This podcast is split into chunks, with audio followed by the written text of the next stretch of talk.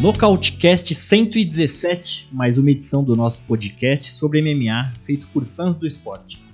Eu sou o Davi Carvalho, diretamente do canal Nocaute, do nosso amigo Zé Augusto, para mais uma edição do nosso cast que tem bastante coisa para falar bacana.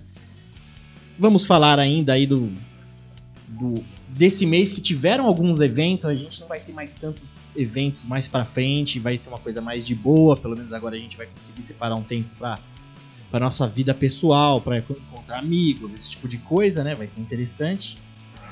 Então, bora lá falar enquanto temos evento, que os próximos aí já vão ser mais, mais devagar, certo?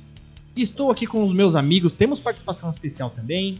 Estou com os meus amigos aqui de bancada, mas vou começar com os convidados. Isabel, Isabel Mendes, conhecida lá do nosso grupo de WhatsApp. Boa noite, Bel. Muito obrigado por aceitar nosso convite de participar aqui. Já era para você ter participado do grande debate, né?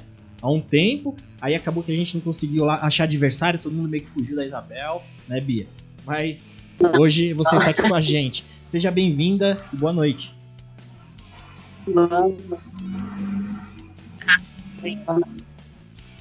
Vamos lá, né? Passar uns micos.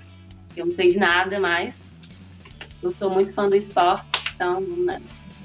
Ih, pagar mica é com a gente também. Toda semana a gente tá aqui. E, Isabel, como que você começou a curtir MMA? Como que você começou a gostar? Por que foi seu interesse por luta? Foi um TUF que eu fui aqui em Fortaleza, a final. Aí eu nunca tinha visto, nunca tinha assistido, aí eu gostei. Eu gostei da adrenalina ali, do... Né? Aí... Final do TUF foi aquele do do? Verdun? Foi aquele time Verdun? Foi o que teve o Léo Santos como vencedor. Ah, bacana. Aí foi, você foi. Que... Pode falar. Fui, fui. Aí gostei. Aí de lá pra cá, tudo aí, né? Assistindo.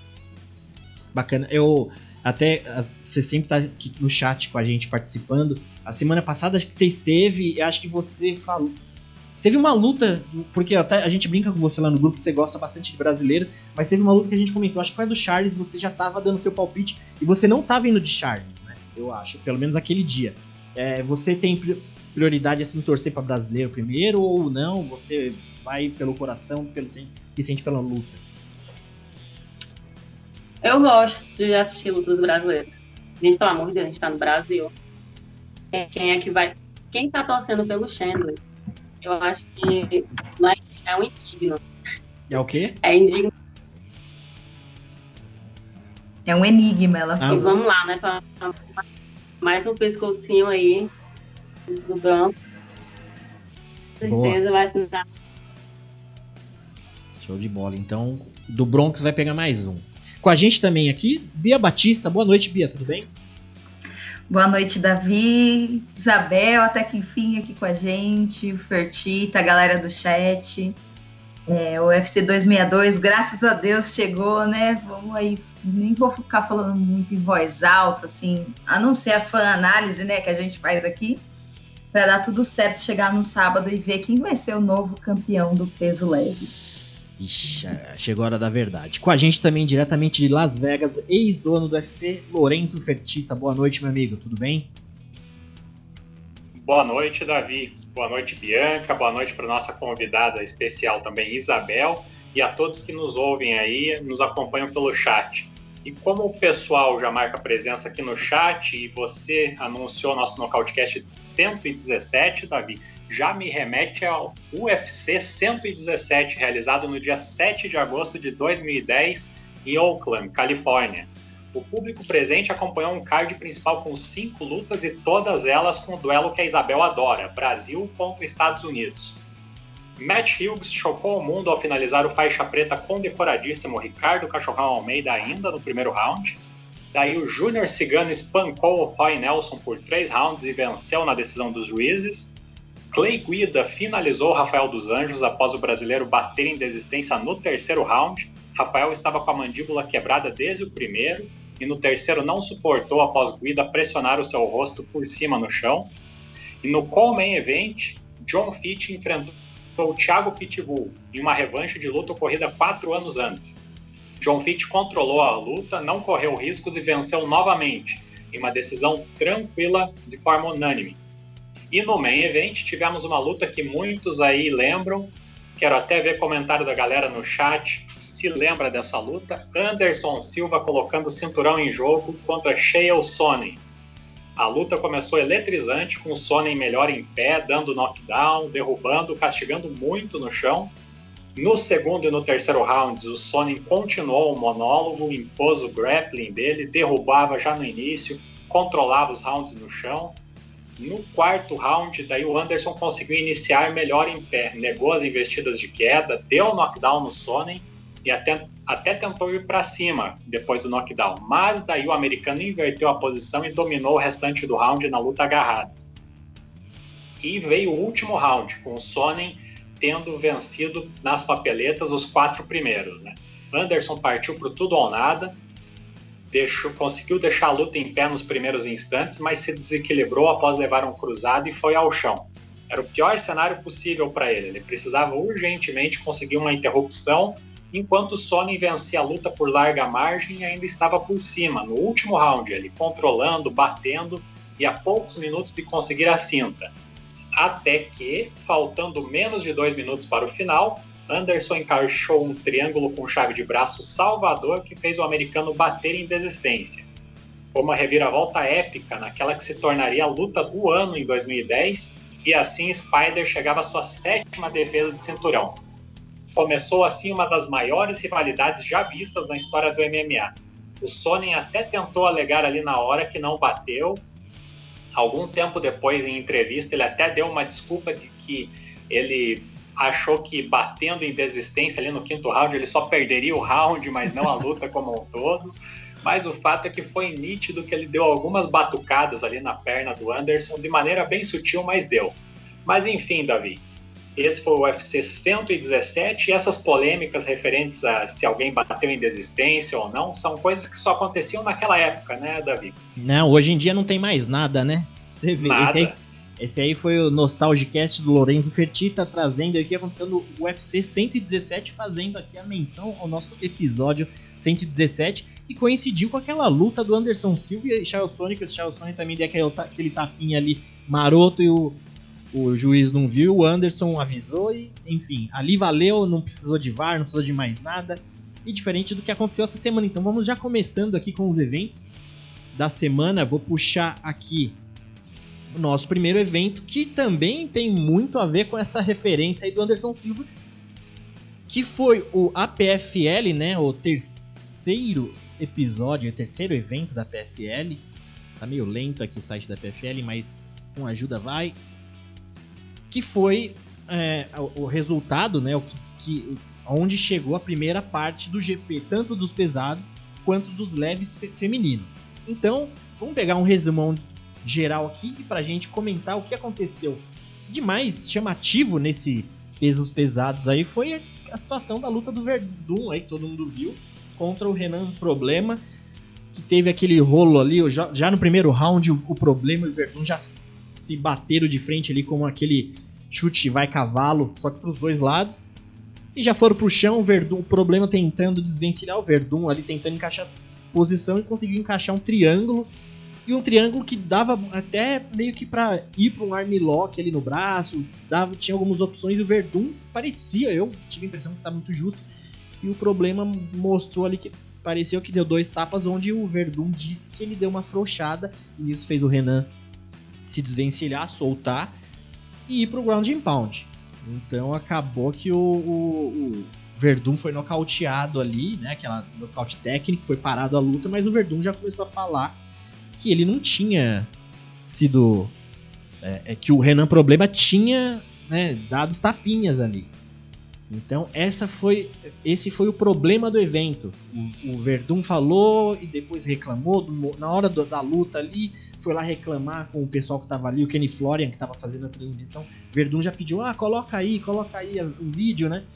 E a PFL ela não permitiu o uso do VAR para esse evento, né? Porque em alguns estados lá que ela faz o evento, até pode. Mas nesse estado não.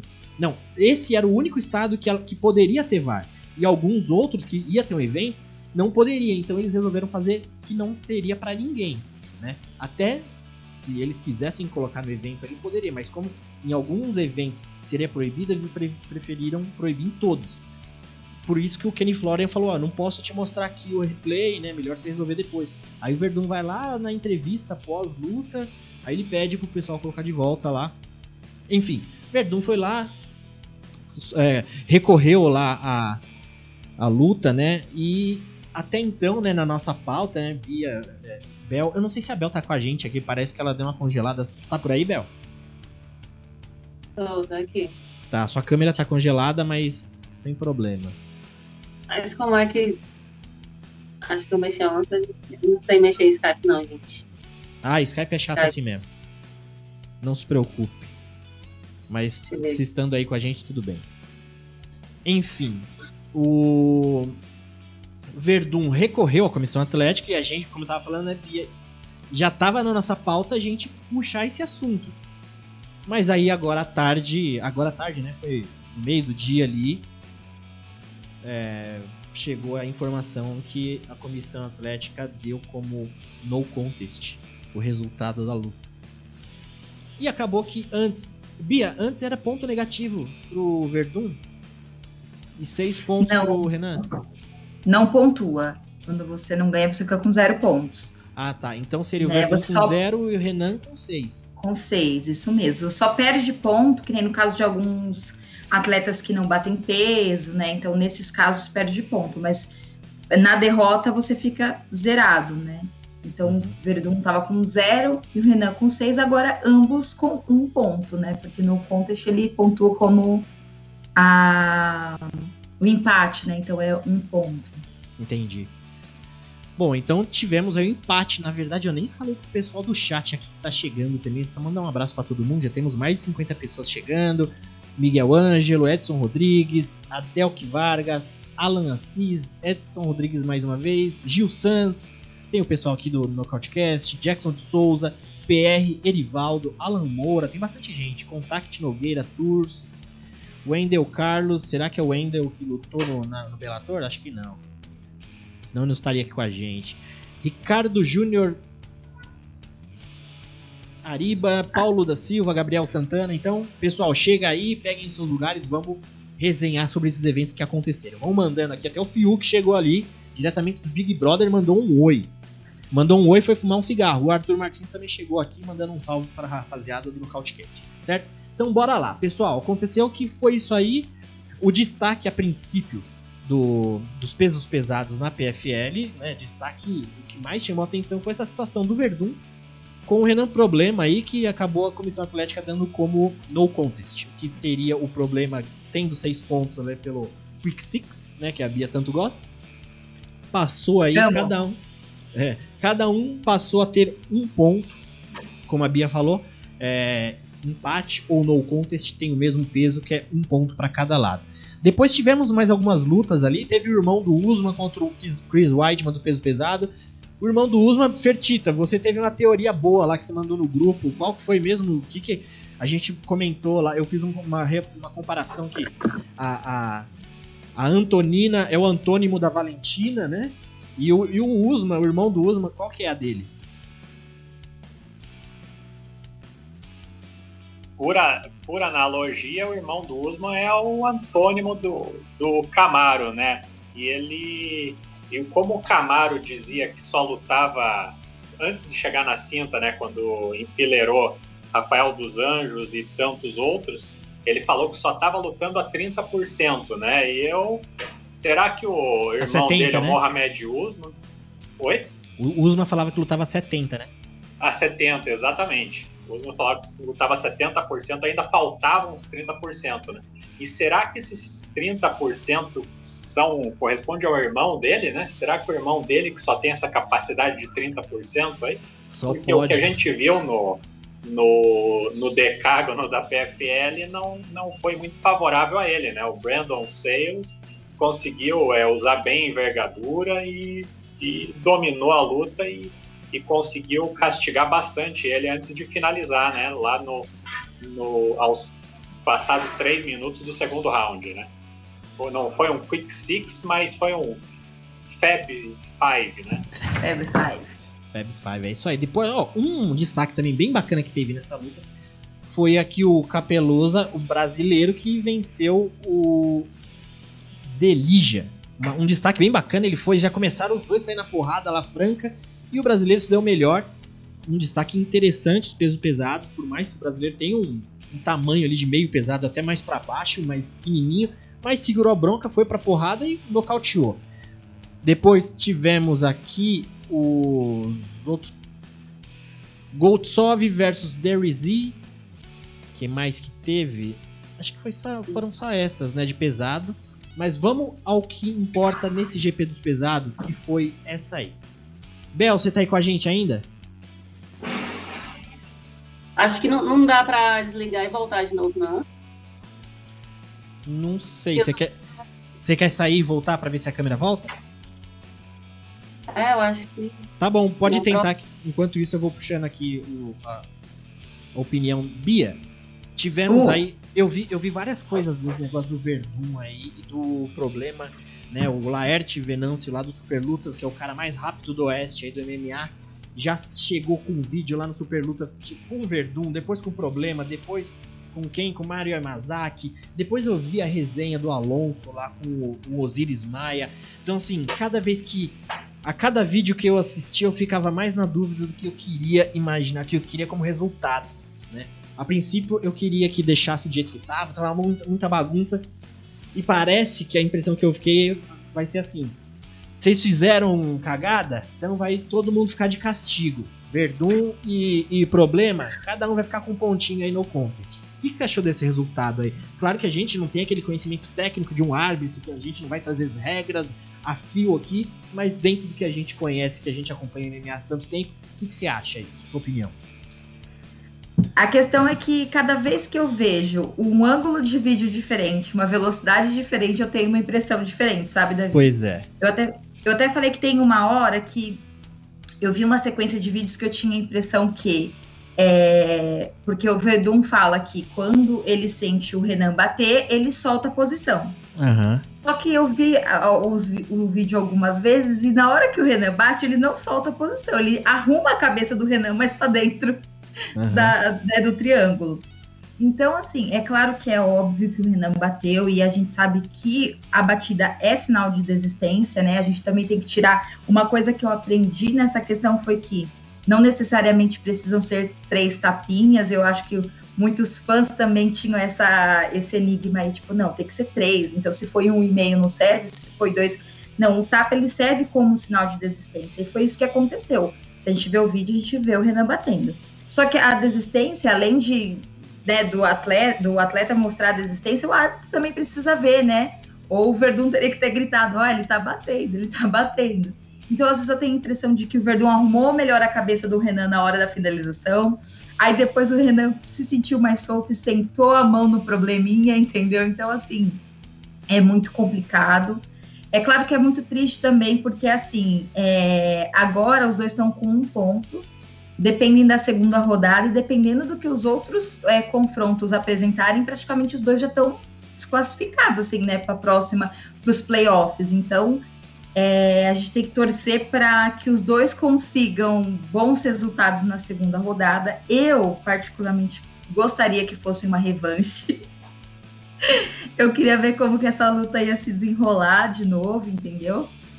Mas fica aí um gosto meio agridoce, Davi, dessa é, situação fica, toda. É, fica, parece que é uma, uma, um resultado justo, porque né, ninguém ganhou com isso. Na verdade, os dois perderam na verdade, o, o, o, Renan perdeu mais que todo mundo, né? Fertita. É... O que, que você acha? Você acha que foi a, a sensação que ficou aí é... ficou razoável ou, ou depende para que lado que a gente pensa?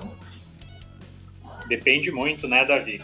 que lado a gente pensa, tem, tem bons argumentos para todos os lados, né? E até acompanhando as entrevistas que você citou aí que o Laerte fez, material completo para a gente analisar, e mas que não ajuda a gente a, a, a, ter uma certeza da questão, né? Eu tenho muitas dúvidas. É, o Renan alega que não bateu em desistência. A gente em câmera lenta consegue ver que teve o, o tapa em meio ali, né? O, o Verdun alega que, que, que, que ele afrouxou a posição depois disso, como a Bia falou, também fiquei com a impressão de que não, né? E o, eu só não, não consigo é fazer o que vi que vários fizeram aí nos, nos inúmeros comentários que a gente acompanha pela, pela net, é colocar a culpa no árbitro. Acho que ele estava bem posicionado para pegar ali a tentativa de finalização estava encaixando, né? Do, e não tinha como ele como ele vê o, o tapa na, no outro lado, né? Uhum. É o isento árbitro de toda essa polêmica. É, a minha opinião é que o resultado da luta deveria ter sido mantido, né? Se é, como você falou, em, é, a PFL optou por não utilizar o recurso de vídeo, né? É, então eu acho que o resultado que ocorreu na luta deveria ter sido mantido, com seis pontos para o Renan e zero para o Verdun.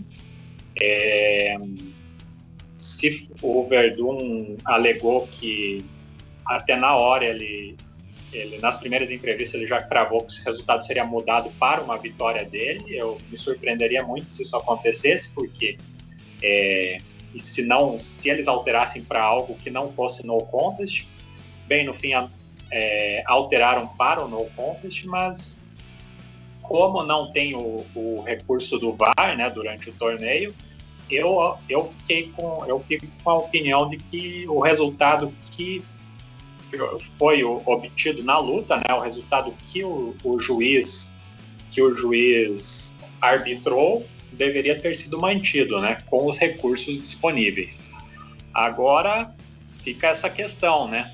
É, uma revanche entre eles seria muito interessante, até porque já está, como dizem, já está vendida, né? É, já é um, a PFL já tem o seu primeiro, sua primeira polêmica da temporada, né?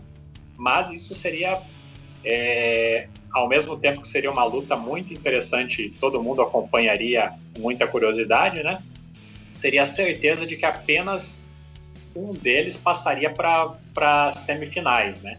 apenas e no máximo, né? Porque a gente vê que os dois estão ali na quarta posição, com um ponto apenas, e já tem os três primeiros lá, que é o Bruno Capellosi e o Denis Goldsov, que fizeram um Quick Six, já estão com seis pontos, e o Brandon Sales com cinco, né? Então, é, se, um, se ocorrer essa luta novamente, é grande a chance de, de um deles passar ou até nenhum, né? sendo que se eles lutarem contra algum outro oponente, né, principalmente esses, esses três que estão lá em cima na classificação, a chance deles conseguirem tirar essa desvantagem na pontuação que eles têm é maior, né? Então, não sei o que, que não sei o que, que é melhor estrategicamente falando para eles passarem de fase. É, a, a ideia de fazer uma revanche é interessante, pra gente, porque a gente que, né, a luta já é casada, já cria uma, um, um rolo ali que a gente quer ver, né, o bicho pegar fogo. Mas como funciona um GP, já tem todo um chaveamento, já com datas definidas. E ainda mais é que assim, é que foi Verdun, né? Verdun e o Renan Problema. Mas se fosse o, o, o Malatov e o Bowen que tava lá no final do card, os caras não tinham nem. Ah, o juiz resolveu, deu isso. Segue o jogo. É que eu acho que foi porque foi o Verdun mesmo, senão os caras nem fosse outra luta aí. Então eu acho difícil por causa do chaveamento. É, Isabel, você tá aí com a gente, né? Só tá sem vídeo aqui, mas o áudio tá rolando? Tá, tá, tá normal. Você tá ouvindo a gente bem? Tô. Maravilha. E o que, que você acha? Você gostaria de ver uma, uma revanche dessa luta aí ou você acha que segue o jogo? Olha, eu acho que bateu sim. Você acha que bateu? Acho que bateu sim. E o Verdun parece que deu uma frochada ali, não deu não? Acho que ele deu sim. Deu o quê? Uma frouxada? Sim. Então... Mas ele bateu. Tá, então, para você, o resultado tá, tá bom porque, pelo menos, né, não deram a vitória por problema. No contest, foi? Foi no contest. Ah, é, na revanche aí, Verdun uma costa até. Você toparia uma revanche? Acho que todo mundo quer, né? A maioria do pessoal que viu aí, tô na dúvida, quer. Aí pois o é. negócio é. é o seguinte agora, deixar lá uns 10 segundinhos depois de apagado pra ter a certeza, né? Agora. agora Justice que... for Toquinho. É, agora é Toquinho Feelings, mano. Pegar o comentário do pessoal que tem bastante sobre essa luta. É... Pera aí, deixa eu descer aqui. É... Deve ser, o, o Hamilton Guluka deve se deveriam atribuir os seis pontos ao Verdun. Não pode haver timidez no, segundo, no segmento das regras. É, tá o Jean PJL ofereceu álcool gel para todo mundo. Então, pessoal, que vocês estão aí juntos no, no, chat, por favor, de máscara e álcool gel. A Érica está aqui com a gente. Boa noite, Érica. Também lá do nosso grupo de WhatsApp. E quem quiser participar do, do, nosso grupo de WhatsApp, além de se inscrever no nosso canal aqui do YouTube, né? Que tá, não é esse aqui o canal Nocaute, é o canal de recortes, onde vai, vão sair os recortes dessa semana. Também siga a gente no Instagram e mande uma DM lá no Instagram para participar do nosso grupo de WhatsApp. Que tá toda essa rapaziada, tá? A Isabel que tá aqui com a gente hoje, tem a Érica, tem o Jackson tá ali, que tá falando, ó. A regra fala indicar com a mão. Nem tapinha fala. Infelizmente a regra é muito vaga. Precisa ser mais específica e objetiva.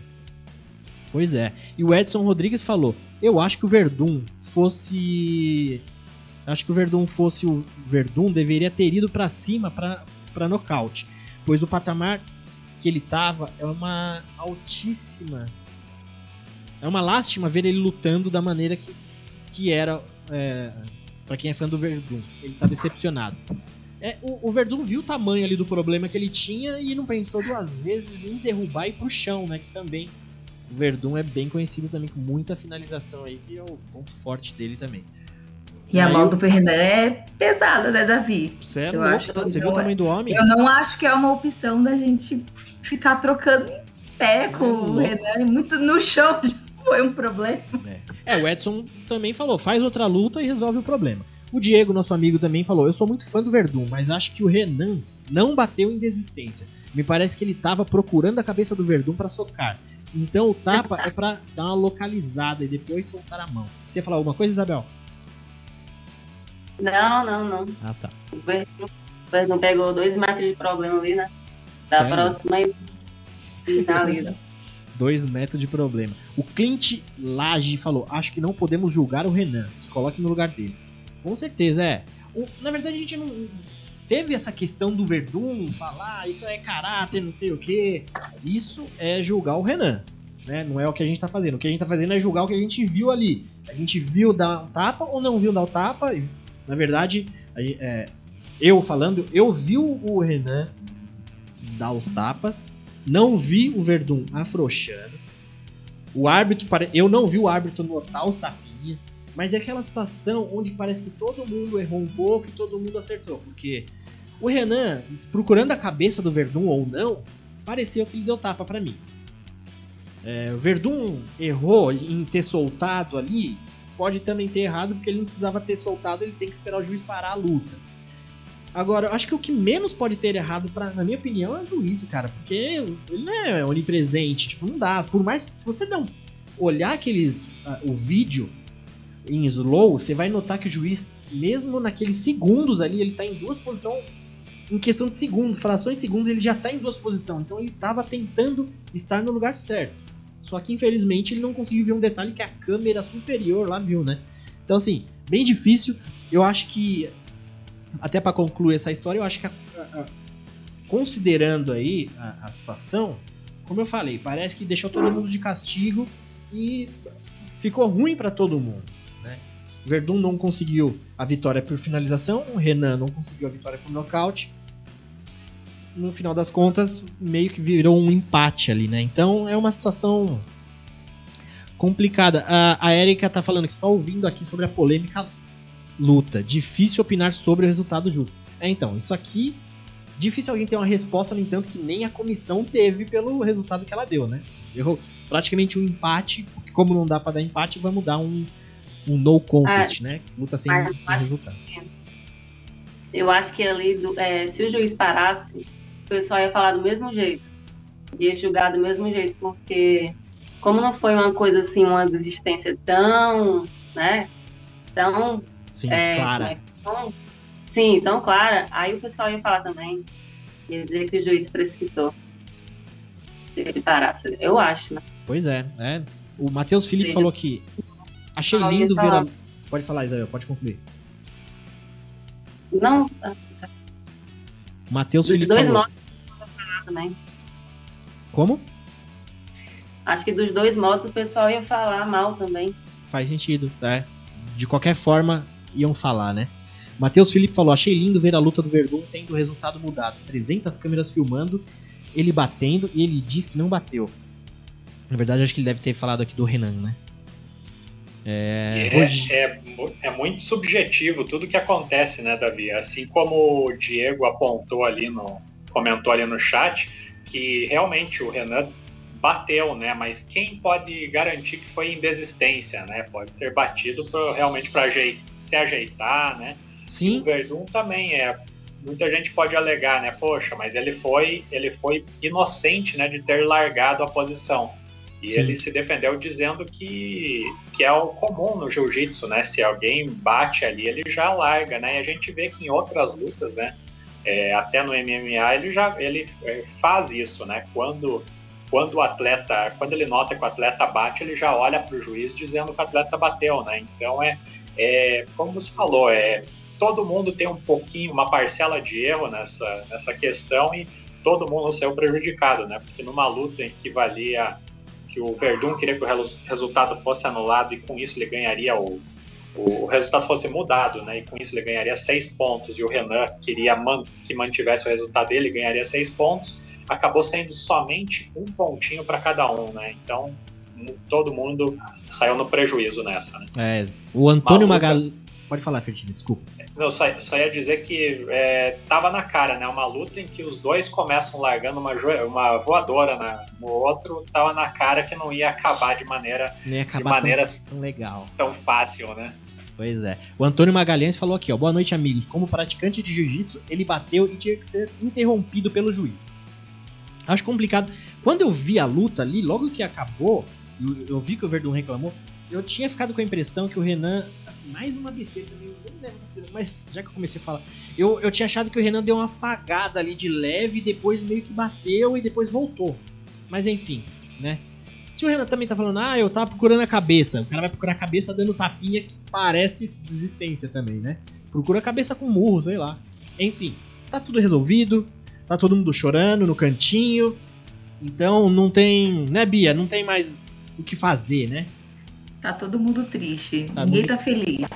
Tá todo mundo no cantinho do. Como que é o cantinho do. Da vergonha, Da né? disciplina, Da da. disciplina, é. Exatamente. Bom, pessoal, vamos seguir então aqui. Ah, pra destacar também pela categoria leve, feminino também rolou o GP, bem bacana.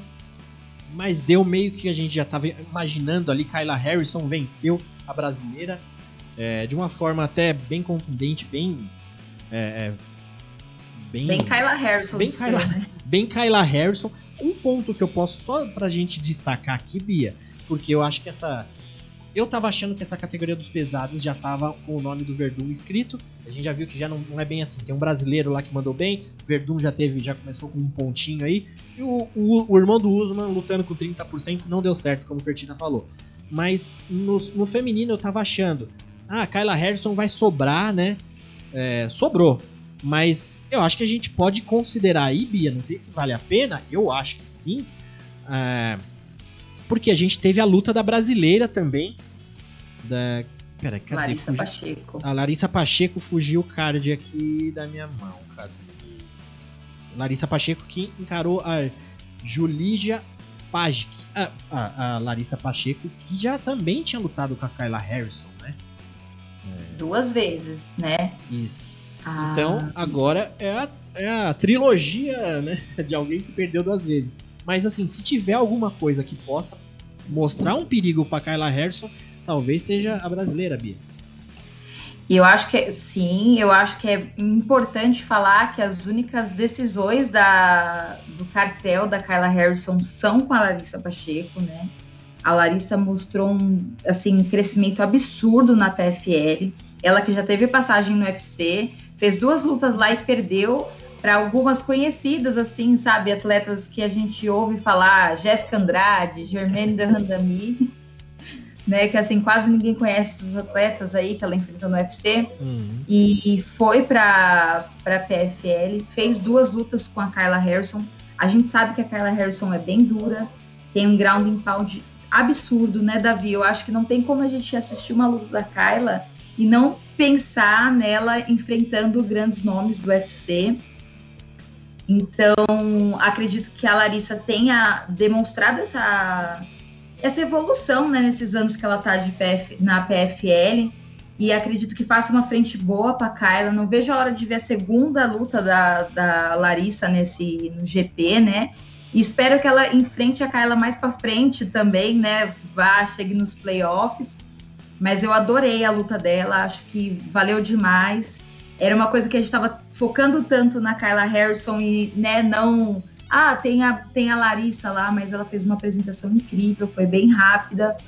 E tô torcendo para ela chegar lá e fazer frente a Kyla. E por que não ganhar esse cinturão? Por que não? torcer pra Larissa.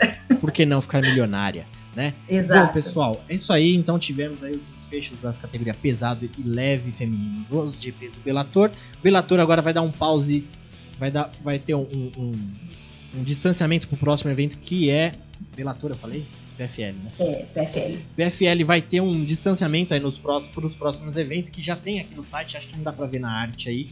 Mas a prós, o próximo evento da PFL vai ser dia 10 de junho. Então, exatamente daqui 30 dias, 20 horas, 41 minutos e 34 segundos aqui no site. Aqui é precisão. Porque eles têm, né? Senão. Bom, enfim, então vamos seguir aqui. O próximo evento que a gente viu aí, agora a gente pode também ser até um pouco mais rápido, porque não teve. Tiveram algumas lutas bacanas, mas a gente já falou aqui 40 minutos quase da PFL desse rolo do Verdun. Agora vamos para o Bellator, que foi o Bellator 258, luta principal, categoria Galo. Galo, é. Pena. Pena? Não. É Galo. É Galo mesmo. Galo, galo. mesmo, Davi. Eu é achei que estava errado Davi. aqui no, no site. Peso galo feminino, Han Archuleta versus Sérgio Pets, uma luta bem interessante. Mini Pets aí, o Petzinho, mostrando aí que campeão agora do, do Bellator e mostrou uma evolução né, bem bacana, um jogo muito conciso ali em cima do Juan Archuleta. Depois tivemos aqui Anthony Johnson e José Augusto, uma luta do brasileiro ali que pegou em cima da hora, o Romero, encarou Anthony Johnson Anthony Johnson, onde o resultado foi muito parecido com o que muita gente estava esperando, mas o decorrer da luta não foi tão assim, a gente já volta nela. Depois teve Patrick Pitbull e Peter Quilly, foi uma luta que foi interrompida ali devido a um corte que, que o Patrick teve. E depois, para finalizar, teve Michael Page versus Derek Anderson. Michael Page, pelo menos para mim, mostrou que ele já não é mais aquele cara que só pega frango. Pegou, perdeu bem de derrota pro Douglas Lima, que é um baita lutador. E pegou um Derek Anderson também, que é um lutador razoável, não é nenhum bobo, mas pro Michael Venom Page pareceu bobo ali. Então por isso que a gente já começa, tem que olhar direito aí essa situação. É, vamos pegar o que mais se falou nesse Bellator, por mais que tenhamos tido aí a vitória do Mini Pets também. É, Fertita, o Mini Pets hoje já tá o Petzão, né? Se for considerar os dois irmãos aí, o, o Anthony Pets que tava na, no, no no GP da PFL já começou a estreia ali com derrota. O Petzinho que a gente chamava agora é o Petzão, que é o campeão do Bellator. Você curtiu esse, esse novo campeão? Curti sim, Davi. Agora é o Sérgio é o showtime da família, né?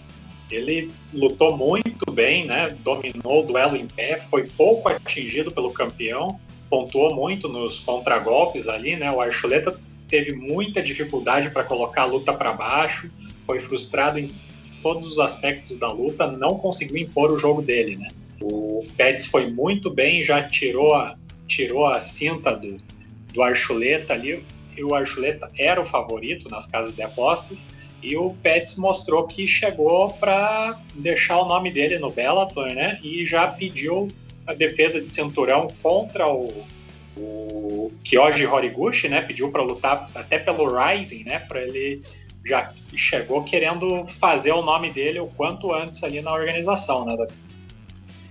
Isso mesmo, bem bacana aí. É, depois aí, esse Bellator, pra gente não se alongar muito, teve ali, como eu falei, Anthony Johnson e José Augusto, né? Gugu. Uma luta bem que a gente já tava imaginando, puta, vai pegar Anthony Johnson agora, que não sei o que, mas acho que o José Augusto surpreendeu todo mundo, né? Ele foi muito bem ali na, na luta, tava acertando umas mãos do Anthony Johnson, no entanto que uma das mãos que ele acertou, que é a mão direita dele, acabou ali lesionando, que eu acabei não vendo o que, que deu ali na mão dele, se alguém souber, mas ele acabou fraturando, que você via que ele fazia sinal de dor ali na luta, e tendo que continuar a luta só com a mão esquerda, né? Com chutes e com, com a mão esquerda, cotovelo. E só que ele deu uma acertada ali com, a mão, com um cruzadinho maroto no Anthony Johnson, que fez o Anthony Johnson já sambar. No entanto, que o Anthony Johnson nem percebeu isso na entrevista pós-luta, ele nem reconheceu isso, que ele, que ele sentiu a mão. Mas o Gugu quase conseguiu finalizar ali na luta. O Anthony Johnson caiu, ele tentou ali, acho que foi um triângulo de mão. Aí o, o Anthony Johnson conseguiu desvencilhar, acabou acabando o round. Depois voltou para o próximo round. Anthony Johnson nocauteou o Gugu. E isso que eu queria citar, eu, eu tava vendo na luta na hora e eu fiquei pensando. E teve um acontecimento até nesse final de semana. Que foi a luta do Canelo Álvares lá que ele acabou fraturando ali o adversário dele, que o corner mandou o adversário, né, desistir da luta. E quando eu tava vendo essa luta lá, eu fiquei vendo, eu falei, mano, pô, você quebrou a mão. Acho que os corners poderiam falar, né, cara? Você deu um quase nocauteou Anthony Johnson. Só que você vai voltar com a mão quebrada lá. Eu acho que se tivesse parado ali, ele sairia maior como o cara que quase nocauteou no Tony Johnson e teria apelo para fazer uma outra luta. Bia, você acha, o que, que você achou dessa luta voltar ali com a mão lesionada? A gente vê isso muito, muito no MMA, né? E no boxe a gente viu no próprio final de semana que aconteceu essa luta, viu um exemplo de um, um corner que parou a luta ali porque o, o, o lutador dele estava lesionado. O que, que, você achou dessa luta do, do Gugu? Você acha que ele deveria ter voltado mesmo? Porque já dava indícios que ele ia nocautear o Anthony Johnson usando só uma mão? Olha, Davi, depois da luta do Gugu e Anthony Johnson, eu acabei de baixar um fã-clube, né? Pro Gugu uma mão. Fui lá no Twitter dele, rasguei elogios, falei, Gugu, você ganhou a eterna fã. E eu tô torcendo pra você eternamente, porque, cara, você pegar a luta em cima da hora, né? Porque a história é essa, né? Você pegou a luta com pouquíssimos dias de antecedência para pegar um Anthony Johnson aí com um shape mara e para enfrentar um GP que nem, que nem era para você participar, né? Uma coisa tipo, ah, eu tô de uma outra luta ali, vamos casar aqui, depois a gente vê o que faz com aquela outra. Mas não, ele nem tava participando do GP. E fazer o que fez com uma mão, sabe? Eu entendo que pode ser essa questão do corner mesmo, zelar pela integridade física do atleta, mas eu acho que entra também, sabe o que, Davi? O próprio atleta. Às vezes nem o atleta quer, entendeu? Fala, não, eu vou ir, eu, ele quase caiu, deu certo. Mas era nítido que, assim, você via que ele não usava a mão, ou que ele né, tentava colocar lá para trás e tal. Mas eu gostei muito da, do desempenho do Gugu. Para mim, ele saiu muito maior do que entrou, né? Todo mundo tava a gente mesmo lá no, no contragolpe, todo mundo foi de foi de Anthony Johnson, então a gente meio que esperava esse desfecho. Mas, cara, o Gugu foi gigantesco. E tem aqui, eu sou já presidente do fã-clube do Gugu. Quem quiser fazer parte do fã-clube é só falar, ô Bia, me inscreve aí, porque para mim ele saiu enorme, enorme. Isabel, você tá aí ainda? Você vai participar do fã-clube do Gugu como brasileiro Mamão. do ano? Gugu Mamão. Eu não acompanho ele não, mas agora depois dessa aí, eu gosto de brasileiros que são aguerridos. Isso aí. E você acha que ele deveria ter voltado ali pro round ainda para finalizar a luta, no qual ele foi nocauteado? Não, aí vai da, do coração dele, né? Mas eu acho que não. Porque... Mas aí não adianta, né? Quando o lutador tá ali com sangue quente, disposto a continuar, é o coração feliz. Exato. Deixa eu pegar uns comentários do pessoal aqui.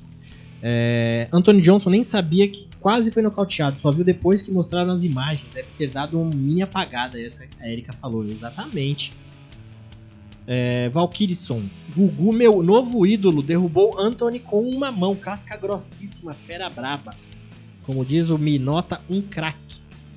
E o Guilherme tá perguntando: quando iremos esmiuçar Chandler do Bronx? Já já falaremos dela, Guilherme. Estejam com a gente. Então, todo mundo que tá no chat aí, manda aquele like ali, se inscreve no canal do Nocautecast aqui no YouTube, que não é esse nocaute aqui, é o Nocautecast. E vamos seguir o jogo, certo? Depois aí tivemos no Bellator ainda, como eu falei, Patrick Pitbull Peter Quilly, teve um corte ali no, no Patrick, muito sangue, o, o, médico falou, cara, não dá para continuar não. Ele, não, eu quero continuar. O médico passou o pano nele e falou, olha isso, cara, quanto sangue.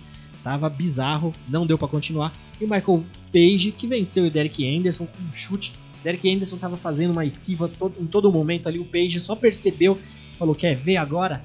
Blau. Enfim, esse foi o Bellator. Não vamos ficar esmiuçando muito o Bellator, que ainda temos um UFC que rolou de semana. E vamos falar do próximo UFC, que o Guilherme, acho que o Guilherme é, tá também ansioso para falar. Vamos diretos aqui para Rodrigues versus Watterson, que rolou aí na PEX no final de semana. Um evento interessantão. Eu não tava muito esperançoso desse evento porque até ele tava rolando ali, até o último vídeo que a gente teve do recorte já era tipo um evento complicado, é, sem muita é, é muita luta caindo. Muitas certezas, né? Muita cer... No entanto, que quando a gente fez o cast, né, Bia, a gente nem tinha luta principal. A gente fez uma, uma prévia de, de, de Rodrigues versus Watterson, né? Da Marina Rodrigues com a Michelle. Tipo, ah, vamos mandar essa aqui porque vai que fecham. E fecharam essa luta. Acho que o pessoal do UFC viu. Não, se se falaram no Nocautecast, vamos manter essa luta, certo?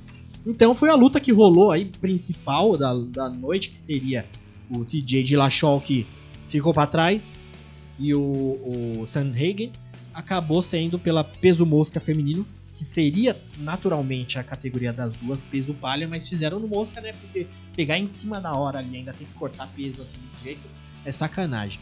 Então, Marina Rodrigues com um jogo bem completinho ali, tempo todo muito ligada na luta.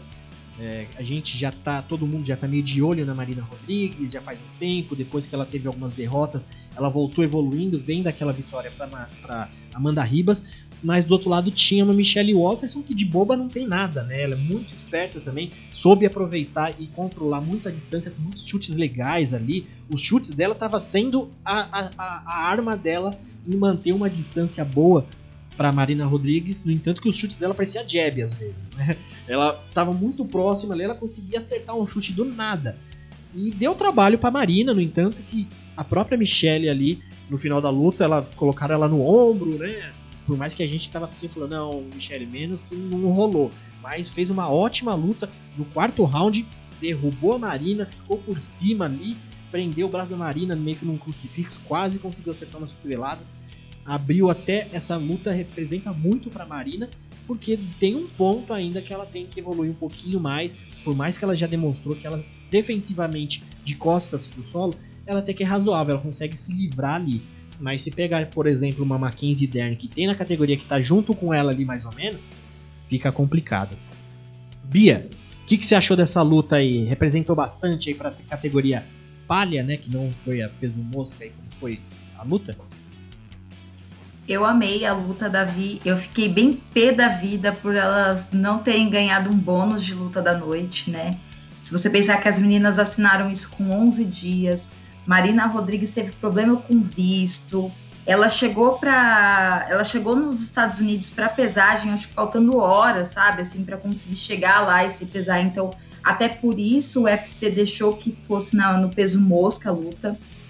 A Marina ganhou muito bem os três primeiros rounds, né? Assim, era visível, não tinha margem para a gente pensar alguma coisa ao contrário de 10 a 9 para ela nos três primeiros rounds. Só que, como você falou, ela tem um jogo muito aberto com relação às quedas, jogos de grappling, né? Ali, então, é, eu fiquei bem feliz da Michelle Watterson não ter tentado quedar nos três primeiros rounds. Então, fico feliz da Michelle Watterson fazer o jogo errado nessa luta. Mas fiquei muito feliz pela Marina, muito feliz pela vitória. É, a Michelle Watterson é uma atleta muito experiente, é, era campeã, tanto é que tem até um vídeo, né, do promocional que a Marina fala, quando a Michelle ganhou o cinturão no Invicto, eu tava, tava treinando, tava começando a treinar, então assim, imagina o tempo que a Michelle Watterson tem de MMA, e a Marina conseguir vencer a Michelle é muito grande isso, sabe? Principalmente pelo tempo, pelo pouco tempo que ela teve de preparo. É, a, Michelle, a Marina agora ela precisa de uma luta ali nesse top 5. Eu acho que ela é merecedora disso, já que não veio bônus da Branco. Deu uma boa luta. Eu queria muito, assim como a Erika falou aqui no chat, eu já tinha pedido essa luta antes, inclusive, falando que eu queria ver Marina com a Ioana, ia ser uma, um jogo de. ia ser uma luta de trocação ali de altíssimo nível, coisa linda, que não tinha como negar uns 50 mil para essas mulheres. Só que Dona Joana também é fresca, só quer pay-per-view, só quer público e galera gritando. Então eu vou torcer para que o próximo casamento da Marina seja assim com uma atleta que dê bastante visibilidade para ela, porque mereceu, fez por onde para ganhar e merecia o bônus de 50 mil. Boa. Isabel, nessa categoria do palha feminino, nós temos hoje aí a campeã, Rose Namajunas. Depois tem a número 1, um, é a Weili Zhang. Depois tem a número 2, que é a Joana, a polonesa, que a Bianca falou, que de fato a Joana não, tá, não tem cara de quem vai querer essa luta com a Mariana Rodrigues, mas faria total sentido. Depois tem a Yan Xiaonan, que tá casada com quem? É com a. Aí é a Carla Esparza. Com a Carla Esparza, que é número 4, é. Então 3 e 4 já tá resolvido ali a próxima luta delas. E depois tem uma Mackenzie Dern, que tá vindo bem também. E depois tem a Marina Rodrigues. Abaixo tem a, a Nina Nunes, depois Cláudia Gadelha. Isabel, quem que você acha que seria um casamento aí? A Bia falou da Joana, que eu acho também difícil, mas faz total sentido.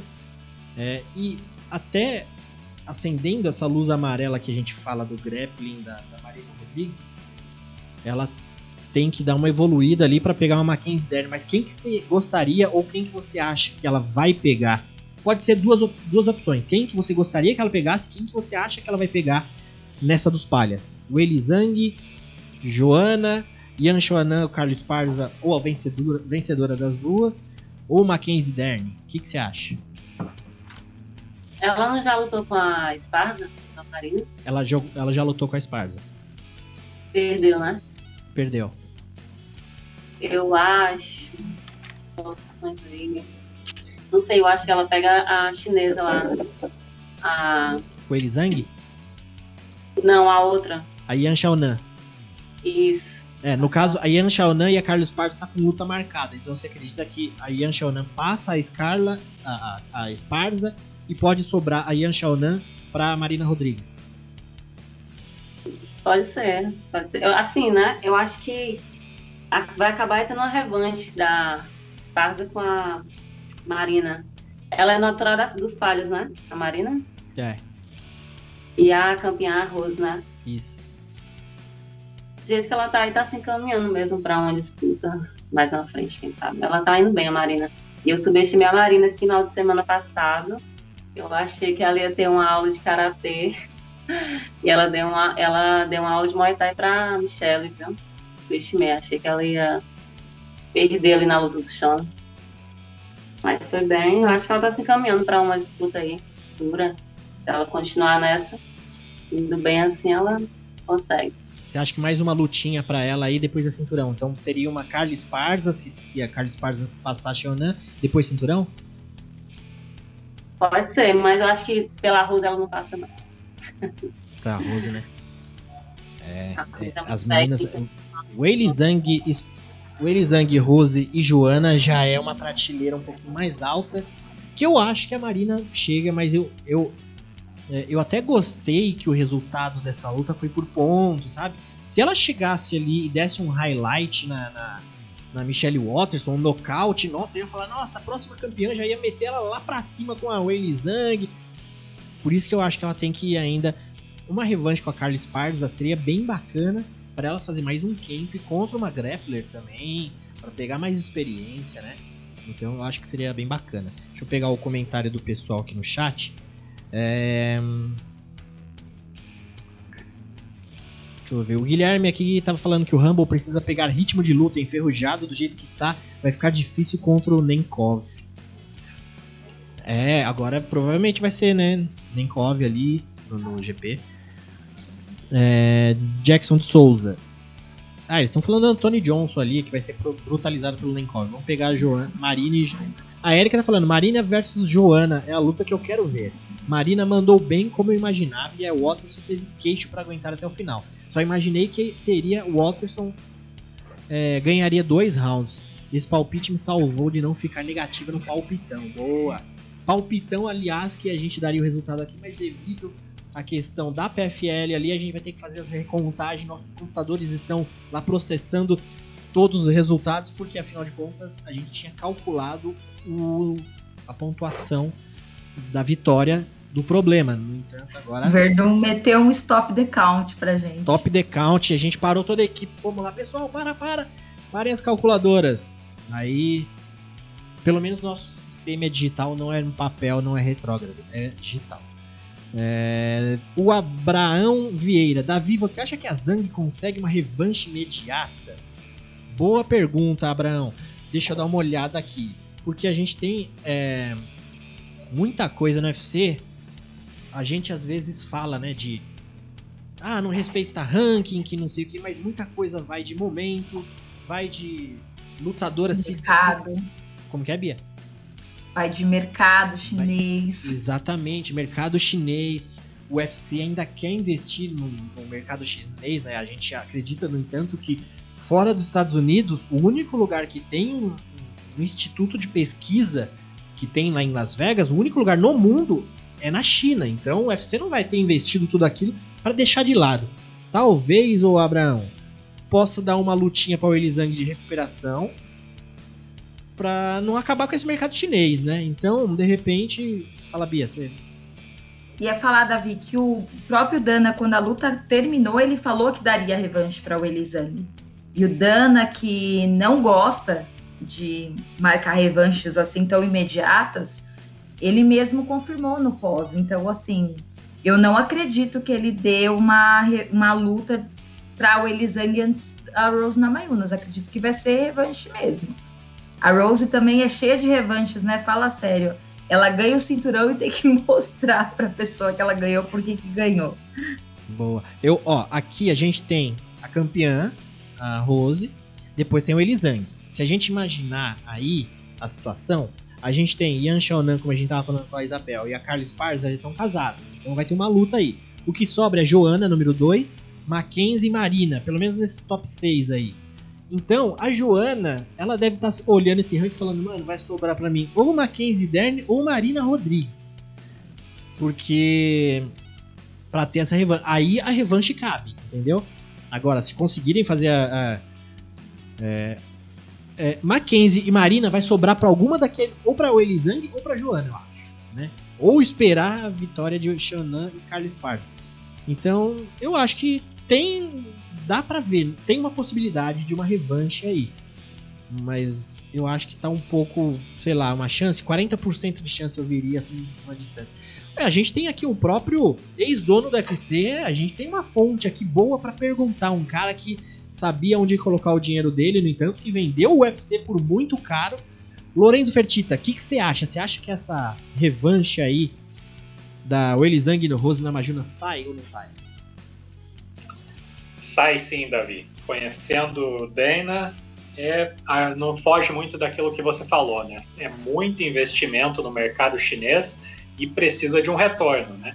E o Dana é disposto a, a, ou tudo ou nada, né? Então ele não vê problemas em colocar o Eili Zeng contra a Rose numa revanche, ainda que isso possa indicar um novo nocaute para cima da chinesa e ele, e ele acabar enterrando de vez a, a, as chances da chinesa conquistar a cinta novamente de maneira rápida. Na minha opinião, se fosse para para fazer algo mais justo, assim, eu não sou muito adepto de revanches imediatas, a menos que a luta tenha sido interrompida de uma maneira muito polêmica, né, um resultado muito adverso, é, ou polêmico, assim como foi Peter Yan contra o Aljamain Sterling, mas é, ou se tivermos uma, um campeão muito dominante, né? Mas não é o caso né, é, de da Wei Zheng, então acho que ela não merece revanche imediata e a Rose deveria pegar a vencedora de Yan Xiaonan ou é, contra Carlos Parza. Mas conhecendo o Dana, eu acho que ele vai investir na outra chinesa, na Wei Zheng mesmo, pro tudo ou nada na revanche. Boa. O Zé Augusto aqui falou: não, ela foi nocauteada muito rápido e não merece revanche. Põe vencedora de Sparlet e Xiaonan. Eu também concordo, sim. É, mesmo porque se você der uma revanche, dá uma intenção assim de desmerecer aquele nocaute da Rose. Tipo, ah, vamos fazer uma revanche imediata porque a luta. Se fosse uma luta muito justa ali, de né, cinco rounds, você não saber para quem que dá e muito em cima, de repente valeria uma revanche. Ou uma luta meio estranha, que já teve um golpe legal, que não sei o que. Mas como foi um nocaute, é bem complicado. E o Abraão tá falando aqui, Zang e Marina é o ideal. Boa. Ah, ah Valkyrie São 21 tá falando, imagina Xiaonan vence a Esparza, Namajunas... Se vence a Namajunas também, Xiaonan versus Zang. E a China iria pirar. Pô, ó, Valkyrie mandou uma. A Xiaonan vence a Esparza e depois a Namajuna. Então, Xiaonan campeã. Depois Wei Zhang disputando China versus China, aí seria louco. Que era esse a vontade do tio Dana Branco, né? A grande questão foi que a Rose Namayunas foi lá e frustrou os planos de, de Dana Branco, que está sendo frustrado esse ano várias vezes, né? Várias, várias vezes esse ano. Várias vezes. Bom, então vamos seguir aqui, só para a gente finalizando, eu vou falar da, da, com o evento da noite, que foi se a gente ficou feliz, né, Bia? A gente tava até comentando lá. Se a gente colocou o Smile, né, pra Marina Rodrigues, a gente põe o Smile triste ali, Donald Cerrone perdendo essa luta. Donald Cerrone que encarou aí o Alex Morona. Foi uma luta que originalmente seria Donald Cerrone pelo meio médio, encararia Diego Sanches. Diego Sanches, depois que né, tomou manga com leite, encontrou Jorge Fábia lá, ficou doidão, deu a aspirada dele, saiu da luta, entrou aí o Alex Morono em cima do laço do Cowboy também. E o Morono fez o, o, o jogo. O, o, o, Cowboy ele tava vindo de uma sequência bem ruim, assim, de derrotas. Eu não, eu não sei se eu vou lembrar todos, mas era Pets, é, Khabib, Rafa dos Anjos, alguns assim. Tinha mais alguns que eu não me lembro. É, Ferguson. Ferguson. Então assim, tava. Justin Gate. Justin Conor Gate. McGregor. Conor McGregor tá pô, só, só derrota. Mas assim, caras grandes, né? Cara, nomes né, é, ali ainda top. Acabou pegando o Alex Morono, que foi o que acharam ali, né? Nico é... Price. Nico Price também? Uhum. E acabou que pegou um Alex Morono que soube fazer o jogo. Todo mundo fez nesses últimos tempos que deu vitória em cima do Cerrone, que é colocar pressão para cima o tempo todo, não deixar o cowboy é, respirar e Alex Morono conseguiu fazer isso e imprimir ali os melhores golpes. Já no primeiro round ali teve o nocaute, nocaute técnico, né? Que acabou, deixa eu colocar a arte aqui, tô com as meninas aqui ainda, mas vou colocar o Serrone e o Alex Morono. E a gente viu aí um cowboy numa situação que a gente não gosta de ver, porque é um cara carismático, dá lutas boas, mas a gente viu uma situação de já um cowboy em, em tendo que já amarrar o burro dele na sombra ali, né? É... Fertita. O cowboy mesmo falou em entrevista que ele. Ele. Eu não lembro a frase que ele usou, mas foi mais ou menos isso. Ele acha estranho que o corpo dele diz uma coisa, mas os resultados ali não funcionam. Então ele tem ainda aquele sentimento que ele consegue lutar mais, mais né? Mas os resultados tá provando para ele mesmo também que não consegue que, que você acha do cowboy? Então, Davi, ele, ele, como você citou aí, ele estava pegando concorrência muito forte, né? Tanto na categoria dos leves quanto nos meio médios, né? E a gente achou que quando baixasse ali o, o, o sarrafo para ele, né? Pegando o Diego Sanches, por exemplo, ele teria uns favoritismo e teria um, é, casamentos mais compatíveis, né? E quando mudou o adversário e entrou Alex Morono no, no lugar, eu continuei com essa opinião, né? Pensei, ah, é um desafio compatível para o Cirone, um meio de tabela, né? Aquele que a gente costuma falar que é não é meio médio, é meio mediano, né? O é aquele atleta que sempre fica vagando ali no top 25 da, da categoria. E mas não foi o que a gente viu, né? Um, um atropelo lembrou muito aquela luta do Cirone contra o Darren Till, né? O, em que ele não conseguia é, se, é, um pouco perdido na movimentação e bastou o adversário conectar um golpe com mais contundência para partir para cima, dar aquela blitz que, o, que já faz o cowboy arrefecer, né?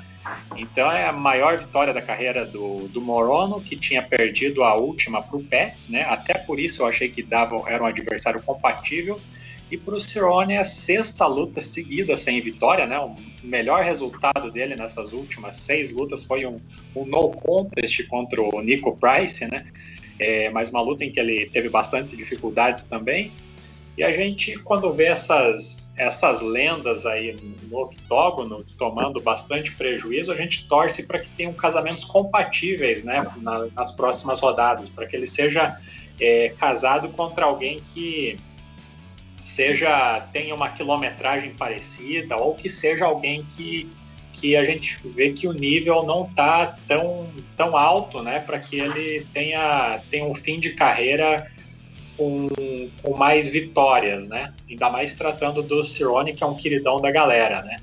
É, e a gente olha para a categoria, eu gostaria muito de ver ele retornando aos leves, que foi onde ele teve os melhores resultados dele nos, nos últimos tempos, mas eu acredito que ele, estando nessa por diversão, nos últimos anos, ele não ele não vai querer passar por um corte de peso que ele já estava dizendo que era, que era desgastante. Né? Eu acho que ele vai continuar nos meio médios e gostaria muito de ver ele contra, contra esse pessoal aí, é, Diego Lima, é, Tim Mins, é, atletas que são capazes de dar uma luta boa e espero eu, né, uma luta equilibrada contra o nosso querido cowboy, né? Show de bola. Ô, Isabel, é, foi até uma coisa que o Flávio Canto falou na, na, programação lá do canal Combate, que o UFC ele não tem muito carinho com os lutadores, né? Então, assim, põe o próximo ali, vamos ver o que, que dá. Colocou o Alex Morono. É, mas também, por outro lado, eu, eu acho assim, quando você pega um cowboy e dá um lutador mais no ritmo dele, mais devagar, ele vai fazer uma luta um pouco mais justa, vai achar que tá bem, e vai querer continuar, assim, vai se achar competitivo ainda, né? Você gosta de ver lutadores assim já nesse, nessa, nesse momento da carreira, Isabel? Ou você acha que já poderia fazer o Fertita falou também de ter lutadores no mesmo nível, ele manter algumas lutas paralelas de um pessoal já na mesma pegada? O que você acha de lutadores já nessa situação, Isabel? Ah, eu acho que se quer continuar, né? Deveria ser mais justo aí pegar uma pessoa mesmo, um cara do, do nível, né? Do mesmo nível. Eu fiquei triste pelo cowboy. Gosto muito dele. É, né? é um cara já carismático, né? O, ele levou o neném, filho dele, pra luta. Nessa luta eu não, eu não vi. Ele levou? Então, assim, a gente fica esperando ele subir lá com a vitória, né? Com ele no braço. Sou fã dele, fiquei triste também. É. Então, se, você acha que um próximo casamento para ele aí podia pegar alguém ali, como o Fertis falou, um cara mais no, no, nível do cowboy, assim, não já começar a falar em aposentadoria? Olha, é difícil, né? É difícil, porque quando, quando começa assim, decair assim, acho que devia parar. Porque não vão aliviar para ele, né? Vão fazer de escada. Esse pessoal novo que tá chegando aí. Então acho que um momento aí dele pensar quer continuar ou não. Fica triste, a gente quer fã, né? Ah, com certeza. E ainda mais virar escada para Alex Morono, né? Mas enfim, eu vou pegar o comentário do pessoal aqui. O Abraão Silva falou: saudades do cowboy do tempo do WEC. É, o, a Érica falou.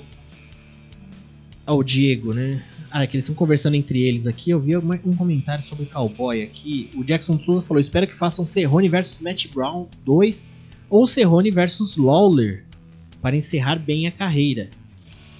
É, encerrar a carreira de, desse. todo mundo, né? Brincadeira.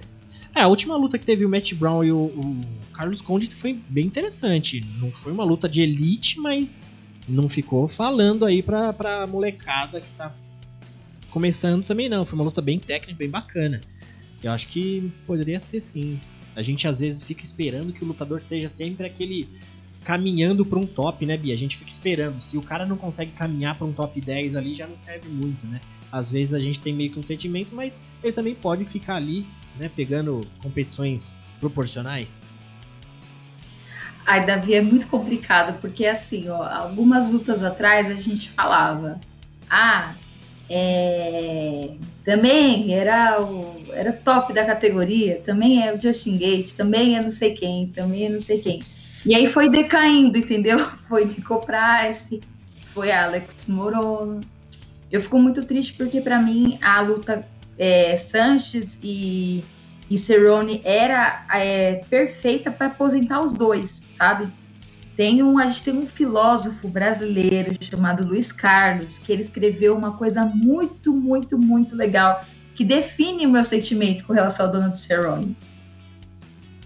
Então me ajude a segurar essa barra que é gostar de você, cowboy, porque tá difícil manter. Tá difícil vê-lo, como a Isabel falou, como vocês falaram, entrando nas lutas e apanhando e servindo de escada, porque não existe mais competitividade, sabe, Davi? Eu não, eu não vi, pelo menos nessa luta eu não vi, sabe? Sentindo os golpes. Então, assim, a gente não enxerga mais aquele cowboy.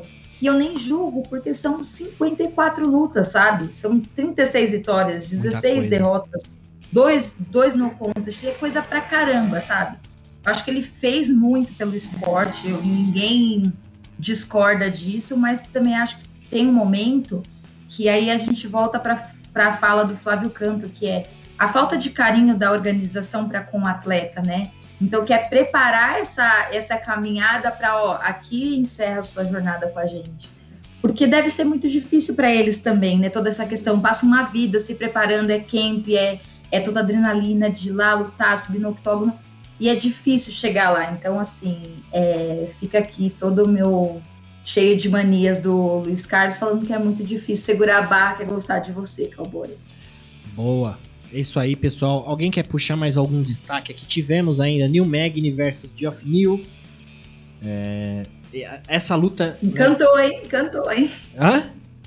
Encantou, hein? New Magni encantou. New Magni, é. O, o problema, né? O New Magni é um cara, pela categoria meio médio, ele é um cara, ele, ele já é de uma safra aí da, da nova. É, como se diz? É uma nova safra do MMA onde o lutador ele, tem, ele treina de tudo de uma forma completa. Então o Neil Magny, ele não é especialista. Nossa, ele na trocação é muito bom. Ou ele no chão, ele é ótimo. Ele é mediano. Só que se ele pega um cara que é unidimensional, que é o caso do Geoff Lee, que gosta, é um brawler, ele gosta de sair na mão, ele fala, bom, eu vou resolver aqui com o Geoff Neal de uma outra forma. Então ele tem outras formas ali de, de equilibrar a coisa. E Jeff Neal se matou para achar distância ali, no entanto que no final da luta o Neil Magny tava sambando ali, tava brincando com o Jeff Neal. Então, é, essa rapaziada aí que é bem unidimensional no UFC vai começar a ficar para trás se não se adaptar. Depois tivemos aí o Marcy Green versus Pezão brasileiro. Carlos Diego Ferreira, puta, eu não queria ficar muito tempo nesse evento, mas esse evento foi bacana, né? Tivemos ali ainda CDF versus Gregor Gillespie. Bom, eu vou pegar mais um destaque de cada um então. Bia, uh, ô Fertita, fala um, pega um destaque seu desse evento. Se a gente puder também até mais mais breve, só pra gente não ficar muito tempo, pra gente ir pro próximo. Mas fala um destaque seu aí. Destaco a vitória do Gregor Gillespie, então, contra o CDF, Davi. Uma luta em que já começou mal pro, pro brasileiro, porque ele era o 12 segundo, é o 12 segundo colocado no ranking, mas não conseguiu bater o peso por muito, né? É, por 2 quilos. E a luta transcorria muito bem é, para o brasileiro, que ele conseguia, é, na, é, embora o Gillespie conseguisse derrubar ele a todo momento, né? Ele conseguia transições ali, raspava, deixava o Gillespie em maus lençóis por baixo ali, ameaçava finalizações e tivemos um primeiro round muito interessante é, mas no segundo round, quando a gente achava que o Gillespie já estava é, já com cardio defasado ali, estava virando uma luta boa para o brasileiro. Eis que o Gillespie continuou tentando de novo, de novo as quedas e conseguindo, e, e nisso acabou o card do brasileiro, né? Que ali no chão faltou, faltou resistência para ele. Gillespie capitalizou no ground and pound ali e conseguiu vencer a luta. Ele que é o 14 do ranking. Espero que isso motive ele a, a, lutar com mais frequência agora, porque o top 10 é logo ali, ele tem bons desafios para lutar lá para frente. E só essa luta ela foi muito boa, só que ela não deveria ter ganho o prêmio de performance da noite, né? Como a Bia já falou aí, tudo bem uma performance para o Gillespie, né? Se ele ganhasse o, o, um bônus ali, mas a luta da noite deveria ter sido das meninas e se é para dar um bônus para o brasileiro e depois ter que tirar, né? Porque ele não bateu o peso, essa luta não deveria ter ganho o prêmio de luta da noite, embora tenha sido uma luta muito boa e importante para a categoria. Boa. Bia, você quer fazer algum destaque? Carson Harris, né? Aquela finalização lá que, coitado do rapaz, apagou com o olho aberto, o juiz mexeu nele. O juiz mexeu, mas viu de olho aberto e falou: não, tá acordado. o rapaz lá, sem sangue. Depois Bem bacana, entrevista... né? Essa aparição aí do Carson Harris. Sim, o Harris depois falou na entrevista, falou, olha, o meu técnico falou que não era para soltar enquanto o juiz não falasse. Fica aqui pro Verdun, né? Ficou a ficou, ficou um aviso. O Carson Harris, né? O conhecido também, o apelido, deixa eu colocar a artezinha dele aqui. Conhecido também como Moçambique, que vem lá da RFT, né? No Rio, a Renovação Faz Team. Tá vindo aí numa sequência bem interessante. É, lutou no Brave, veio do Chotô. Então, assim, um lutador, eu vi muitos lutadores já, né, experientes assim nas redes sociais falando, pô, esse cara é gente boa pra caramba, tava demorando para ele chegar. Eu vi o Carlão Barreto falou que sempre encontra ele lá indo, voltando do treino. É um cara muito esforçado, já tá bastante tempo no MMA aí, tá com uma por mais que tá bastante tempo, ele tá com um recorde só de 16 vitórias e 4 derrotas, então assim, é, deixa eu pegar a idade dele, é que tem 33 anos, então ainda tem um, um período ali ainda para tentar é, alcançar mais coisas bem interessantes, né? Bem, bem interessante mesmo. É, Isabel, eu queria puxar uma última luta pra gente comentar aqui, que é do brasileiro, que nós tivemos aí o Pezão, que encarou o Maurice Green, né? Pelo peso pesado.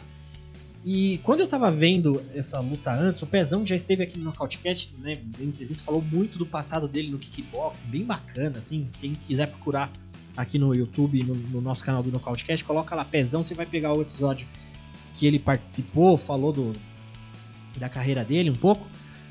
Mas o Pezão, depois que mudou para os pesados, parece que foi a melhor é, é escolha para ele, né? De um tempo para cá, porque ele se encontrou bem nos pesados. Vivíamos aí um Pezão Nurmagomedov, né? um Pezão grappler. Mas, o, o, o Isabel, eu tinha visto uma coisa no Maurice Green na pesagem que eu tinha visto ele com um shape muito bom. Até a gente acho que jogou lá no nosso grupo do WhatsApp do podcast uma foto do Maurice Green. Tava mais seco, assim, tava bem. Eu falei, mano, eu tinha ido de pezão no, no palpitão. Eu falei, vixe, vai dar ruim, hein? Maurice Green tá. E meio que lembrou essa luta dos pesos pesados, aquela luta do Miotite Enganu, porque o Miotite veio todo esbelto, todo magrão, Enganu parecendo um armário Enganu usou todo o peso, a, a, a, toda a capacidade atlética em cima do Miotite. No entanto, o Miotite agora falou: Pessoal, vocês vão ver que agora o monstro vai sair da jaula. Nas próximas lutas vou estar forte. E o Pezão parece que usou o, o, o shape esbelto do Maurice Green contra ele, né, Isabel? Pezão Nurmagomedov ali pe derrubou nos três rounds, ficou por cima. Isabel, você gosta quando o lutador usa na inteligência, porque assim, querendo ou não, quando tem luta de peso pesado, a gente espera né, nocaute. No entanto que o Pezão falou, eu vou nocautear. No terceiro round, eu falei, puta, no terceiro round, peso pesado chegando lá, mas parece que ele foi, usou, né, tipo, uma tática. Eu esperava, eu esperava nocaute também, eu não gosto não desse jogo assim, de ficar amarrando ali no chão. É. A não ser que seja tipo um Charles do Bronx ali, que, que é ideal de jiu-jitsu. Sim. Mas ficar amarrando ali no chão, não gosto, eu não gosto muito não. Acho que cansa, dá sono. Esperava um nocaute também do pezão, mas vitória, né? Então... Vitória, né? Nada mal, né? Vitória é vitória. É, o pezão. Outra luta também que eu gostei foi a primeira, porque o resto mesmo desse evento eu achei muito. Você achou mais ou menos? Não, é muito sem sal. A, a primeira finalização aí que a Bia destacou. Ah, a primeira luta do card, né? Do. Do. do... Agora a galera Moçambique. vai. Galera, depois dessa do Vergonha, a galera vai querer soltar só depois dos 10 tapinhas. Modo, modo toquinho, né? É, e Sport também, né? As meninas fecharam bem esse card aí. A Marina e a Michelle. E o resto. Isabel, dá uma nota pra esse card aí. O que, que você achou? Que não sei, acho que uns 4,5. 4,5? Boa. Então, o UFC aí, Rodrigues versus Watterson, rendeu uma nota 4,5 aqui. Então, Para a gente, mas nossa- eu não, posso- eu não posso é, me desfazer, não, porque nessa pandemia aí a gente sofreu, viu, sem evento. Verdade, Verdade. verdade. Bom, Jackson de Souza tá falando que esse Maurício Green é terrível. É terrível, chorão. Chorou já, não. Mas o shape dele, o shape dele mexeu comigo. Eu falei, caramba, Não tava diferente, Bia? Maurice Green meteu um tanquinho na barriga dele a gente também consegue. Tanquinho Green. que mais aqui? O Conan Silveira fez milagre no treinamento do pezão. Dominou o Kevin Holland de 2 metros. O Augusto César mandou aqui que é o Kevin Holland de 2 metros. É, que mais aqui? Bom, dessas lutas que a gente falou. Ah, tem um último comentário aqui do Jackson Souza. Gillespie ganhou um dinheirão nessa luta. Agora ele só volta a lutar daqui uns 3 anos. É, o Gillespie, ele tava parado já um. Ficou dois anos parado depois da última derrota que ele teve lá pro Kevin Lee, né? Não sei se foi ficou parado devido à lesão, alguma coisa, mas ficou dois anos parado. E o, o Diego aqui, nosso amigo, tá falando, Green perdeu quatro das últimas cinco lutas. Então o Green tá tentando equivaler ali o ranking dele, o cartel. Ele quer fazer 5-5. Tá feia a coisa pro Green. Certo, pessoal? Bom, vamos passar então pro próximo UFC, senão a gente vai ficar até amanhã, que até amanhã é daqui 27 minutos. É, vamos agilizar que a semana que vem tem UFC, vai, vai arte do UFC, vamos arte do UFC, tá carregando aqui.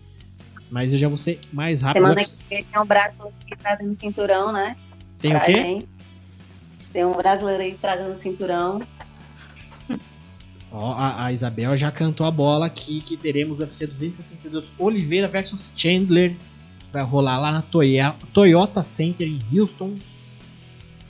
E um dos dois vai ter que falar no final Houston We Had a Problem. Ou Chandler ou o Charlinho. Charlinho que vai disputar o cinturão com o Michael Chandler. E temos um card que eu vou passar pelo card rapidinho. Daqui a pouco a gente pega aqui os pensamentos de cada um card que tá muito bacana. Tem o Charles e o Chandler, depois tem Ferguson e Dariush, lutão.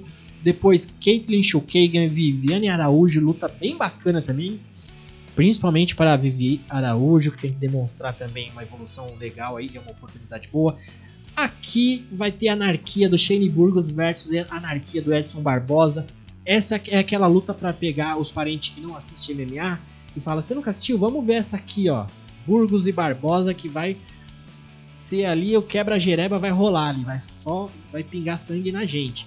Depois tem ali peso galo, Matt Skinner vai pegar o Bontorim, Rogério Bontorim. Depois tem o Jacaré Souza, é, que a gente gosta de ver lutar contra o André Muniz. Depois tem Lando Vanata e Michael Grundy. E tem a Andrea Lee versus a o antônimo da Chevchenko, a Antonina Chevchenko. E ainda temos aí o Jordan Wright versus Jamie Pickett. Gina Mazzani versus Priscila Cachoeira. Kevin Aguilar versus Turker Lutz. E para começar a luta aqui, o evento vai ser o Joel Álvares versus Christos Gaicos. Um evento bem bacana. Caiu, hoje foi o Ed Herman, na verdade não caiu, foi prorrogado para outro evento. Foi o Ed Herman e o Edman Shabazian, né? Né? Isso. Isso. Pra mim, ó, não caindo a luta principal Charlinho aqui e o Chandelle, Tony Ferguson e Dariushi e o Shane Burgos Edson Barbosa, o resto pode pegar fogo, pode tombar no caminhão na, na ribanceira. Nunca é nessas três, tá bom. Tô brincando, né? Não quero nada de mal para ninguém, mas não façam, Deus do MMA não façam nada com essas três lutas, por favor, que já valem um evento. Bom, vamos lá. Charles Oliveira tá vindo aí de uma porrada de finalização no UFC, acho que 12 finalizações, mas tá vindo de uma sequência de 8 vitórias no UFC. Número 3 da categoria. Michael Chandler, que veio do Bellator, já estreou contra o Dan Hooker. Dan Hooker deu a maior lá pra gente que é fã de MMA, que entrou com medo do caramba, mas Chandler capitalizou num cruzadão de mão esquerda que pegou no, Chen, no, no Hooker. Bia, qual que é o sentimento dessa luta principal aí? Ah, não, vou começar, Bia, por, por, favor, vou começar com a Isabel, a convidada, já que ela já veio ali e falou que é Endenil, é Endenil para qualquer um dos lados. Mas vai ser Charles do Bronx com a cinta na, no, vestida, Isabel? Vai, gente, eu creio, eu tenho fé. E eu já tô, eu tô com aquela ansiedade já, já começava a ter ansiedade, não é só de comentar. Você é louco. Tô nesse já. E como que vai, você acha que vai ser? Finalização? Merece, no merecedor. Eu tava vendo agora à noite no combate aqui um. Sessão combate tava passando a história dele aqui. Esse menino merece, ele é muito humilde. E vamos aí, né? Pra mais um, mais um pescocinho aí. Se não for, vai ser uma perna no braço, mas vai. Boa, é bem bacana. Não, o Charlinho é um puta cara. E eu tava vendo até as redes sociais dele, ele tem crescido muito, assim, ele tem muito carisma, né? Ele tem uma carisma de, de público médio, assim, muito fácil de alguém pegar e tá vendo e falar, pô, eu quero ver esse cara, o que, que ele faz. Ele tem um, um jeito de falar muito. jeito de falar com a massa, assim, bem bacana. É, o Chandler também é um cara muito bacana, um ótimo lutador, vem do Bellator. A gente, às vezes a gente brasileiro tem meio que uma antipatia por causa da, das tretas que ele tinha com o Patrício Pitbull, né? Mas é um cara assim, como lutador é um monstro. Veio aí no UFC com uma das melhores estreias que eu já vi no UFC. Você chegar no UFC numa estreia, numa luta, todo mundo tá esperando. Fazer aquilo que já fez e já ir pra luta de cinturão, o cara você vê que o cara não é qualquer um, né, Bia? Ah, eu sou suspeita para falar, porque vocês sabem que eu sou funcionária do seu Scott Cooker. Né? eu gosto muito do Bellator, eu gosto muito da carreira de Michael Chandler. Sou uma fã dele. Mando todo mundo assistir a luta dele com o Ed Alvarez, a 1 e a 2. Procurem no YouTube, é uma luta muito, são lutas muito boas. As lutas que ele entregou no, no Bellator são muito boas. Eu sei que tem gente que fala, ah, mas perdeu pro Pitbull. Mas, gente, quem não perderia pro Pitbull? Fica aí o questionamento. Se o Pitbull tivesse no UFC também, quem não, quem que aquela mão derrubaria? Né? Então eu acho que não é, não é demérito para ninguém. Então meu coração fica bem dividido porque assim, eu torço muito para Charles do Bronx. É como o Davi falou, o Charlinho é muito carismático, ele é muito humilde e eu acho que as entrevistas dele depois da luta, que ele fala rápido como um rapper, que dão inveja para Tyron Woodley, né? Elas são entrevistas que a gente fica ali, meu, esse cara merece ganhar o cinturão, eu quero ver o que, que ele vai fazer dentro do octógono com uma cinta na mão. Então, vem de uma das melhores, é, é a melhor campanha que ele faz, né? Uma sequência absurda de, de vitórias, sem contar as finalizações que esse cara tem. É o maior finalizador do UFC. Então, assim, vai ser uma luta muito eletrizante, né? Porque o Michael Chandler também é um cara que tem uma mão muito pesada, tem um jogo de wrestling muito chato também. É claro que se a gente falar de chão, não tem como falar que o Chandler é melhor que o Charles, porque não existe isso. É, no UFC não tem ninguém com jiu-jitsu assim, sabe? De 14 finalizações. Então, é uma luta dura no chão, mas também é uma luta muito dura porque punhos de aço, Iron, Iron Chandler é muito difícil, corta muito bem o octógono, é muito rápido. É um cara que é um predador mesmo, né? Tanto é que a gente viu na luta do Dan Hooker, né? Sobrou Michael Chandler ali, o bichinho tem, é pequenininho, atarracado, a gente conversou isso antes de começar o cast, né? Falou, o cara é pequenininho, que a Isabel falou, ah, vai, o, o Charles Oliveira vai trazer um pescoço para casa. Eu falei, mas que pescoço que o Michael Chandler quase não tem, que é pequenininho. Mas é um cara que se mostra grandão na luta, ele cresce, né? Então, sente o cheiro ali da, da, da adrenalina, do dali, né? Então deixa crescer, cresce muito na, na luta. Só que o Charles Oliveira também, cara, nocauteou o Kevin Lee, fez o que fez com o Tony Ferguson e foi 20 dias de antecedência, né? Não foi um camp de três meses, não. Falou, ó, daqui 20 dias você encara o bicho papão e foi. Então eu acredito que o 262 tem tudo para ser uma grande luta e coroar um grande atleta a ser o novo campeão do peso leve, né? Depois da saída do nosso queridíssimo Habib. Show de bola. Eu acho que até se a gente considerar essa luta do Dan Hooker com o Chandler, pensando aí em estratégia de cada um, né? O Chandler é um cara que tem muita força, ele é muito forte, né? E ele tem um wrestler assim, de ponta. É... Ele tem um domínio ali também, né? Quando tá por cima, ele sabe controlar muito o, o adversário. E se a gente considerar, né, tipo, meio que aquela estreia ali com o Dan Hooker dá uma assustada também, porque, pô, que performance, né? Do jeito que ele chegou ali. E. Só que eu acho que tem uma coisa que o Charlinho também consegue potencializar, porque o Dan Hooker, aparentemente, ele tava com um puta medo ali da luta. Andando para trás o tempo todo, porque o Chandler também. Se, o Chandler grudar em você ali, difícil de desgrudar. E o Dan Hooker, é, ele ainda é aquele lutador que contra alguns lutadores ele tem receio de uma luta agarrada, de uma luta no solo, e seria o caso contra o Chandler. O Charlinho não tem esse medo, né? Ele vai estar tá lá para lutar e se o Chandler entrar nas pernas também teoricamente é lucro pro Charlinho. Então o Charles Bronx ele não vai ter aquele receio do Chandler chegar perto. E eu acho que o Charles sabe usar muito bem as ponteiras, os chutes, né, para manter a distância. E o Chandler é um cara que ele vem sempre abertão também para tentar meio que o Chandler parece o, o estilo do Chuck Liddell de movimentação, né? De trocação não tem nada a ver. Mas o Chuck Liddell, ele, o pessoal chamava ele de parecia um tubarão, né? O tubarão vai caçando. E o, o Chandler também, ele vai andando e o, se o cara dá um passo, ele dá um passo, dá dois pro outro lado, ele vai cercando até uh, afugentar o cara num canto. E o Charles do Bronx, ele tem mania de andar reto, né? Então assim, eu tô muito curioso para ver essa luta, para ver o que vai acontecer, porque as possibilidades são grandes. É, tem possibilidade do Chandler também nocautear o Charles Bronx. Tem, no, tem chance também do Charles Bronx pegar o Chandler nessa, nessas golpe em linhas que o Charles Bronx também sabe usar muito bem.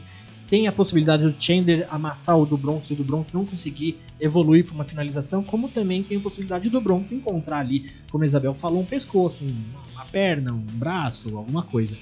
Então, bem, bem Gente, curiosa. O David falando nessa luta já tá acontecendo aqui na minha cabeça já. E qual foi o resultado, Isabel? Charles. Charles.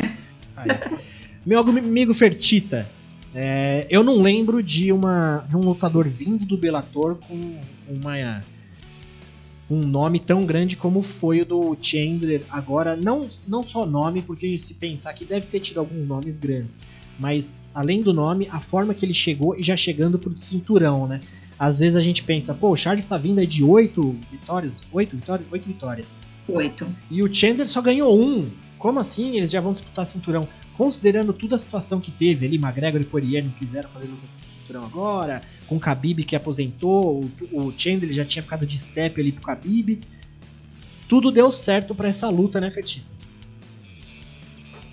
Sim, Davi. É, desde, desde o, o o fato do Chandler ser um, um atleta que vem com renome, até o, a questão do Poirier preferir nesse momento não, não querer lutar pela cinta, né? Preferir o, o McGregor shot, né? Não querer lutar pelo título e então essa tudo convergiu para essa para essa luta acontecer, né? Não dá, não temos o que falar eh, com relação a a ser desmerecido o Chandler chegar numa disputa de cinturão já de uma maneira tão rápida, né, tendo passado só por uma luta. E se formos comparar com outro último grande nome que chegou do, do Bellator para para compor essa categoria do UFC, a gente tem o Will Brooks, né, que venceu o Chandler duas vezes lá. E o Will Brooks chegou enfrentando o Ross Pearson, né, que era um lutador que estava no, ali na, no 15 lugar do ranking, né? Então ele chegou e o UFC já teve um, um, já colocou ele com um desafio não tão dificultoso em termos de ranking, né? Agora o Chandler já chegou pegando o Dan Hooker, que era o número 6 do ranking, se não me engano, e como uma querendo fazer, é, querendo tirar resultados mais rápidos dele, né? Eu acho essa disputa de cinta muito interessante. É, é, Para o Charles, então, nem se fala o quão merecido é, né? É, e eu acho que o que vai fazer diferença nessa luta é o pode vir a ser o, o cardio, né? O Charles que já teve problemas com, com a, a resistência física dele, é, quando ele sofria para bater o peso, inclusive a gente falava que o Charles era injustiçado porque tinha boas performances, ganhava muito prêmio por performances também, mas ele sempre deixava a desejar na questão do, do peso e não e era teimoso em não subir para essa categoria, né? Hoje em dia ele deixou todos esses problemas para trás, é um peso leve consistente, vem de boas boas atuações, a melhor fase da carreira dele, é um recordista de finalizações e do outro lado vai pegar alguém que tem um background técnico que não, não temos nem o que falar, né? Ex-NCAA, tem uma movimentação muito boa, mãos pesadas e consegue e consegue performar bem por cinco rounds, né? Luta na ponta do pé por, por 25 minutos, né? Ele é, é muito bom na luta agarrada, mas a gente vê, analisando o cartel dele, que ele tem a maioria das finalizações dele por nocaute, né? as lutas finalizadas por nocaute. Então, é, como a Bia citou aí, ele fez duas guerras contra o Ed Álvares, é, vem de ótimas batalhas no Bellator, e eu pensava que por ele ficar, é, por ele ter lutado contra concorrência de menor nível lá no, no Bellator por algumas, por algumas vezes, ele ia chegar no UFC com, com muita, com muito, é, para mim era um mistério, né, como ele chegaria, até porque eu achei que ele já pudesse chegar fora do prime dele, né, já está com uma idade um pouco um pouco acima ali da, do, das melhores performances que ele apresentou, mas ele enfrentou alguém que era o Dan Hooker que que deu uma é, mostrou uma algo que os outros desafios que ele vai enfrentar na, nessa divisão é, que vai o que o Dan Hooker mostrou e que muitos vão mostrar ali para ele, que é alguém com uma envergadura bem maior, alguém que tem uma boa defesa de quedas e sabe lutar bem em pé, e ele conseguiu passar por esse desafio é, de uma maneira fácil e rápida, né? Então, é, contra o Charles ele vai ele vai ter alguns desafios diferentes, mas ele vai ter que passar por essa desvantagem na envergadura também. E mas já vimos que não é um grande problema para ele, né? É, e muito curioso pelo, pelo confronto de estilos e Ai, gente. Muito difícil saber quem, quem vai ser o, o novo campeão aí após essa luta. Olha, a gente está falando aqui do, do, do jiu-jitsu do Charles, mas ele evoluiu muito na trocação na luta em pé também, viu? Verdade. Então, pode vir surpresa também. Não Sim. só no chão, mas no pé também. Sim. Eu vou dar um dado, hein? Vamos dar um dado, vamos dar um dado. Michael Chandler nunca foi finalizado. Já fez 27 lutas e nunca foi finalizado. Já foi nocauteado, mas finalizado nunca. Quem sabe o Charles Bronx leva a cinta e abre um, um vermelhinho lá no, no, cartel de submissões do, Char, do Já Chandler. Pensou? Já pensou? Eu vou aqui, cadê? É, putz, rolou minha mensagem, eu tinha separado minha mensagem aqui. De quem era? É, hã? De quem era? Ah, aqui, ó. Mikael Silva pedindo para mandar um abraço pro Epitácio, filho dele. Um abraço pro pequeno ou grande Epitácio. É, o Diego falou que o jacaré tem que lutar. Tem que lutar. É que tá falando isso porque eu não, eu não ligo, não liguei se não se cair outras lutas além daquelas três. Né?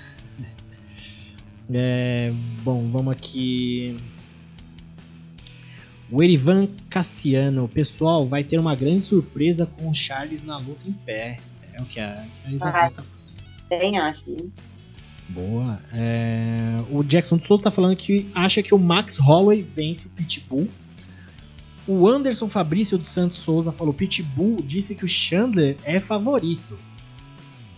É, se eu fosse o Pitbull, eu falaria o mesmo e esperaria que o Chandler vencesse. Porque, pô, se você vencer o cara lá no outro evento, você quer que ele vença o. o que seja o campeão do maior evento para falarem. Caramba, Chandler é campeão, então quer dizer que o Pitbull seria campeão no UFC, né? Então ele, ele vai fazer aquela meio continha que não sei se faz muito sentido, mas se eu fosse o Pitbull, falaria a mesma coisa. Eu falaria, cara, o, o Chandler é o melhor lutador que o UFC pode ter ali pro campeão. Ele, eu tenho que subir a bola do Chandler mesmo. Pra depois, o, se o Chandler for campeão, aí o Pitbull minimiza. Não, esse cara não sabe de nada, é muito ruim, já venci ele. Aí que, é, que fica interessante. O Alan Assis falou: não sei se vocês viram, mas o Charles falou em programa que o desfecho da luta será com uma mão dele entrando no primeiro round. Eu tô. Eu achei bem legal essa confiança do Charles, né? Ele, ele foi no Flow essas, esses dias atrás e se mostrou bem confiante mesmo, né? Falando que. Até falou uma coisa que eu falei, mas o quê? Falou assim que o, que o Michael Chandler só tinha o jogo em pé, sabe? Assim, forte dele é a mão, né? E, e, e, eu acho que tem que mostrar essa confiança mesmo, a gente tem que ser confiante no que a gente tem, no, nas, né, nas armas que a gente tem.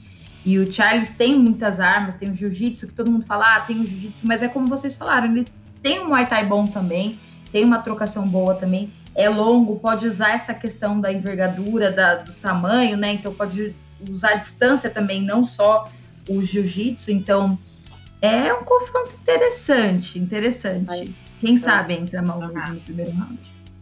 Se o Charles vence, eu vou chorar. A última vez que eu chorei foi, foi com a vitória da, da Rose. Eu pulei, eu dei murro na parede. ah, pô, vai ser bacana, vai ser bacana. Os dois são. vão dar ótimos campeões, assim. Tipo, vai dar um ótimo campeão, qualquer um dos dois. Mas, pô, Charlinho podia ser, né? Mas. Deixa eu ver. É, Bia, uma porcentagem de chance para cada um. O que, que você acha dessa luta? Ai, Ixi. Davi, não faz isso, Davi. As pessoas vão me odiar. Ai, para mim, olha, Davi, eu tendo a acreditar que, sei lá, 55, 45 Chandler. Eu acredito, eu vejo um pouquinho de vantagem no Chandler, exatamente pela questão de ele já fez várias lutas de cinco rounds, sabe? Já tem experiência aí de, sabe? Já tem uma quilometragem alta, já está acostumado com isso aí, já está acostumado com essa questão de cinturão. É claro que o UFC pesa a camisa, ele entrar no maior octógono do mundo é uma coisa que pesa. É... Mas aqui aquela é dividido, Davi, é 55-45, porque na, na verdade eu tô em cima do muro. Quem ganhar eu vou gritar, vou ficar feliz. Mas é isso aí, rolando e bromation. Eu aumentaria só um pouquinho essa porcentagem aí. Qual? Eu botaria assim uns 98 a 2. Ô, louco! Aí sim, Isabel. Aí sim, hein, Isabel. Isabel, ó, temos aí de brasileiro, que eu sei que você gosta de brasileiro, e você tá demonstrando aí nessas porcentagens. Ainda temos aí, ó, Viviane Araújo, que vai pegar Chukagan. Edson Barbosa, que vai pegar o Shane Burgos. Tem o Bontorin, que vai pegar o Chinel. Depois tem luta de brasileiros, Jacaré versus André Muniz. E lá para baixo tem a Priscila Cachoeira. Quem que você acha que vai ser um destaque aí nesse evento que vai que a gente vai falar bem depois assim? De brasileiro. Olha, eu acho que a Priscilinha tá precisando, né? Tá precisando. Precisando tá. De um nocaute aí. Ela vem bem. Vai, mas pra Deus quiser, vem mais uma vitória aí pra ela. E gosto dela também. Bacana. Ela é uma menina muito humilde, ela venceu muitas barreiras, né? Sim. Na vida então. Que a Priscila vai ter um destaque bom desse evento também. Paulo Charles, campeão. Boa. Priscila que mudou de academia, agora tá treinando lá com o Davidson Figueiredo, né? Antes ela tava lá na PRVT, agora tá lá com o time do Davidson. Bem bacana. Fertita, temos vários destaques aí, mas quer dar um rapidinho pra gente finalizando? Com certeza, Davi. Destaco a luta entre o Edson Barbosa contra o Shane Burgos. Luta bem importante para a categoria. O Burgos vem de derrota contra o Josh Emmett, mas numa pancadaria selvagem, uma lutaça e fora isso ele vinha de três vitórias. Uma delas contra o Macron Americano, em que ele passou o carro para cima do finlandês, que foi adversário do Edson Barbosa também nessa categoria. Foi a última luta do, do Edson. O Edson ganhou também. E eu acho que vai ser grande, grandes chances de ser a luta da noite. É uma luta que, que vai definir o futuro do, do Edson na categoria. Ele que chegou tendo aquela derrota meio, meio estranha para o Dan Ig, né? Numa luta que muitos viram vitória dele, eu também. Ele é o 13 terceiro do ranking, o Shane Burgos é o nono luta importantíssima para o brasileiro. Se vencer, pode entrar no top 10 ali e mirar lá para cima uma categoria que é um tanque de tubarões. Essa luta fertita, por mais que seja é, é, estilos parecidos, mas ainda tem uma, uma dificuldade ali, porque o Burgos é um cara de muito volume, de um boxe muito bom, né? E o Edson é aquele cara da movimentação e Muay Thai, né? Então o Edson também consegue controlar bastante os espaços ali. Então, é, por mais que a gente imagina que vai ser uma pancadaria, tá bem difícil também a gente meio que tentar é, é, prever o que, que pode acontecer pela gama de possibilidade dos dois, né? Exato. O Burgos tem um boxe muito alinhado, ele, ele golpeia em linha e tem tem uma movimentação que ele não, não se deixa encurralar né, pelo adversário. E também não dificilmente leva a pior num clinch. Né? E o Edson, pior, com aquele clinch do Muay Thai, Muay Thai dele, pode ser um, um desafio bem interessante para o Burgos e ele tem um ele é, tem muita plasticidade nos golpes, né? Ele joga bem na média para longa distância e, e vamos ver qual dos qual dos qual encaixe técnico vai ser o melhor aí nessa que promete ser uma luta para ser premiada. Essa vai ser. Bia, algum destaque que você queira falar desse evento? Você falou para Isabel que quem ela gostaria de ver sendo bem falado depois do, né, do evento, Davi. E eu gostaria de ver a Vivi sendo bem falada, que vai encontrar aí a Caitlyn Chukagan, que é a segunda colocada no ranking da peso mosca é, uma grande vitória para Viviane Araújo, caso ela consiga, né? A Kate Schukagan, que veio, venceu agora, né? A Cintia Calvilho, mas tinha vindo de derrota para Batistaca, com um golpe ali no, na região do, da barriga, ali o abdômen, né? E eu espero que a Viviane Araújo faça uma grande luta contra a Caitlyn Schukagan e vença também para se projetar ali, para quem sabe também ser mais uma ali na fila para tentar é, tentar lutar só com a Valentina, né? Porque tirar esse cinturão dessa mulher vai, vai demorar muito. Boa. Uma MMA Storm aqui mandou as lutas mais difíceis para os brasileiros será a Viviane e a do Edson. A Shukagan é muito boa de chão e a movimentação dela também é boa. É, a movimentação dela é difícil encontrar ela e ela é grande, cara. A Vivi vai ter que tá com o gameplay bem bonitinho ali para para conseguir fazer o jogo encaixar. Então vai ser bem importante para Vivi aí. Ainda mais pegando o número 2 da categoria, Vivi tem que estar tá afiada. O Fiuk do MMA aqui falou: Valide fez live no Instagram gritando selva pro foguete chinês no sábado. É, quem mais? É, Nathan Silva, sim, a defesa do Charles é o ponto fraco dele, porém ele vem treinando para essa luta. E o Augusto falou, pode ser title shot, né? Um title eliminator aí pra, pra Vivi. Pode ser mesmo. Certo, pessoal? Acho que é isso aí. Deixa eu ver se tem mais alguma coisinha. Ainda tem muita coisa nesse card aqui. É, Tony Ferguson também, a redenção do Ferguson quer voltar às vitórias, encarando um lutador bem também que vem evoluindo muito aí, um lutador aquele que Deixa eu ver, ele é número 9 da categoria, ele tá meio que pegando número 5. O Dariushi, eu acho que ele não chegou ainda no top 5, né, no UFC, porque ele vinha numa sequência boa de um tempo pra cá, depois começou com umas derrotas, depois evoluiu bastante, treinando lá com o Rafael Cordeiro. Encarando o Tony Ferguson aí, luta difícil também de, de prever. Talvez se a gente for na onda ainda da fase do Ferguson que não tá tão boa, e a fase boa do Dariushi, o Dariushi pode ser que tenha uma vantagem aí na, nas possibilidades que a gente possa levantar. Certo? É isso aí, depois tem o preliminarzinho, vou passar aqui rapidinho. Tem Jacaré ali e o André Muniz. Lando Vanata também tem. É, o preliminar tá bem marromeno, né?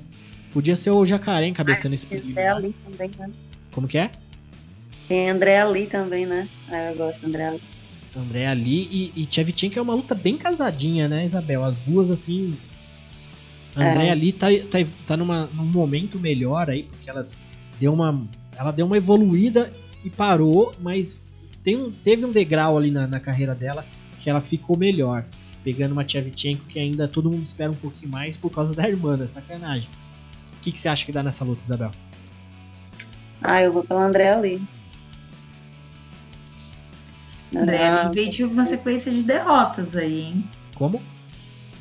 André Ali vem de uma sequência de derrotas, Quantas hein? derrotas ela tá vendo? Três. Três derrotas? Eu achei que era duas. Jojo, Jojo Cal- Calderwood, Lauren Murphy e Roxanne Modafferi. É, é, dessas, dessas três aí, duas ainda são. A Murphy também, Ela né? consegue essa vitória sábado. Como? Acho que ela consegue essa vitória sábado aí. É, eu também acho, porque mesmo porque a irmã da Tchevchenko ainda se mostrou bem mediana, né? Só o sobrenome, né? Que é pesado. Só o sobrenome. Bom, pessoal, é isso aí, né? Então eu vou mandar um abraço final aqui pro pessoal que tá no chat. Ainda temos ali, ó, 60 pessoas. É, obrigado a todo mundo que participou. Pedir um favor a todos que estão aí no chat desses 60 que vão aqui no nosso canal. Eu vou jogar no. Ah, não dá pra colocar comentário, mas eu vou jogar aqui um. Se inscreva em nosso canal. Nos comentários já tem o link ali. Se inscreva no nosso, no nosso canal do YouTube aqui do Nocautecast, onde a gente vai pegar trechos desse cast de hoje, fazer uns recortezinhos, jogar lá. Mas também para quem chegou agora ou para quem foi embora e pegou e tá ouvindo de alguma forma, a gente tá no Spotify também, ou em todos os agregadores para podcast. Pode procurar a gente se inscreva também no Spotify, o que seja aí. Certo, pessoal? Então, um abraço para todo mundo aqui, pro Augusto, pro MMA Storm, Diego. Eu, eu vi que o delay aqui pro chat hoje tá bem grande, então eu tô dando tchau aqui. O pessoal só vai receber o tchau daqui uns minutinhos. Mas, muito obrigado a todos. Estejam com a gente, se inscreva no nosso canal, siga a gente no Instagram. Bia, amanhã a gente coloca palpitão, né? O resultado dos palpitões da semana passada. Sim, amanhã sai quem venceu as duas, os dois palpitões que a gente teve essa semana. Show de bola. Então, pessoal, fiquem com a gente. Palpitão também, quem não sabe, na bio do nosso Instagram tem um link lá para você participar do nosso palpitão em todo evento. Depois da pesagem ali dos lutadores, quando confirmou todas as lutas, a gente sobe lá um link que você consegue colocar seus palpites para você participar do nosso ranking ali para do evento da rodada. Além disso, você receber também uma cópia dos seus palpites no seu e-mail pra você também, na hora da luta, você fica com uma colinha ali, fala, pô, eu fui nesse, eu fui naquele, e vai fazendo também o seu ranking pessoal aí. Certo, pessoal? Um abraço pra todos. Semana que vem talvez a gente volte no domingo, ainda não vou anunciar, e o Fertita não sabe ainda, mas possivelmente a gente volte no domingo ou na segunda, não passa disso. Certo? Um abraço a todos, até o próximo cast. Salve pra contagem. Ah, é? Não, eu nem, nem deixei vocês se agradecerem, né? Bia, muito obrigado, desculpa. Boa noite, já pulando. Muito obrigado e até a próxima semana. Que isso, Davi? É só dando uma- um salve pro Arthur Cabral lá que tá pedindo salve pra contagem faz um tempão aqui. Boa noite, galera. Obrigada aí. Pra, beijão pra galera do chat, Fertita, Davi, Isabel. Conto com você. Espero você mais vezes aqui para dividir bancada comigo, Ai, hein? gente, ó, foi um prazer participar, falar umas bobagens aqui que eu não entendo muito, né? Que nem vocês. Apesar que minha câmera não quis funcionar de jeito nenhum, mas eu amei participar, como eu amo daquele grupo também lá de todo mundo, então me chamem mais vezes para falar umas bobagenzinhas aqui. Com certeza, Abel. Muito obrigado pela presença aí. Fertita, meu amigo também, muito obrigado. Até a semana que vem. Valeu, Davi. Boa noite. Boa noite pra, também para Bianca. Boa noite para nossa convidada Isabel, que veio trazer as energias positivas para o Esquadrão no próximo, próximo evento. E o pessoal do chat aí também vou deixando meu, meu abraço a todos aí. Abraço para o pessoal lá de Contagem, o Arthur Cabral pediu, né? Como a Bia, como a Bia já falou. E se a gente, quando tem evento, evento com poucos nomes conhecidos, a gente espera que a expectativa seja maior do que a, que a entrega né, do evento seja maior do que a expectativa. Nesse UFC a gente espera que ele entregue tanto quanto a gente está esperando, né? Principalmente a luta principal. E é isso aí, galera. O próximo sábado, o evento começa a partir das 19h15, se não cair nenhuma luta, né? E estaremos aqui para resenhá-lo na semana que vem. Um abraço a todos e até a próxima. Até mais, pessoal. Só um então. Aviso, gente, ó, só um último aviso para a galera que participa do palpitão. Quem quiser ter seus três pontinhos aí, coloque lá é, Charles finalização, viu? Fica a dica final da Isabel aí. Quem quiser marcar três pontinhos no palpitão do Nocautecast, que tá lá na nossa bio do Instagram, vá de Charlinho. Isabel vai apostar casa no Charlinho agora, hein? Pessoal, muito obrigado. Até a semana que vem.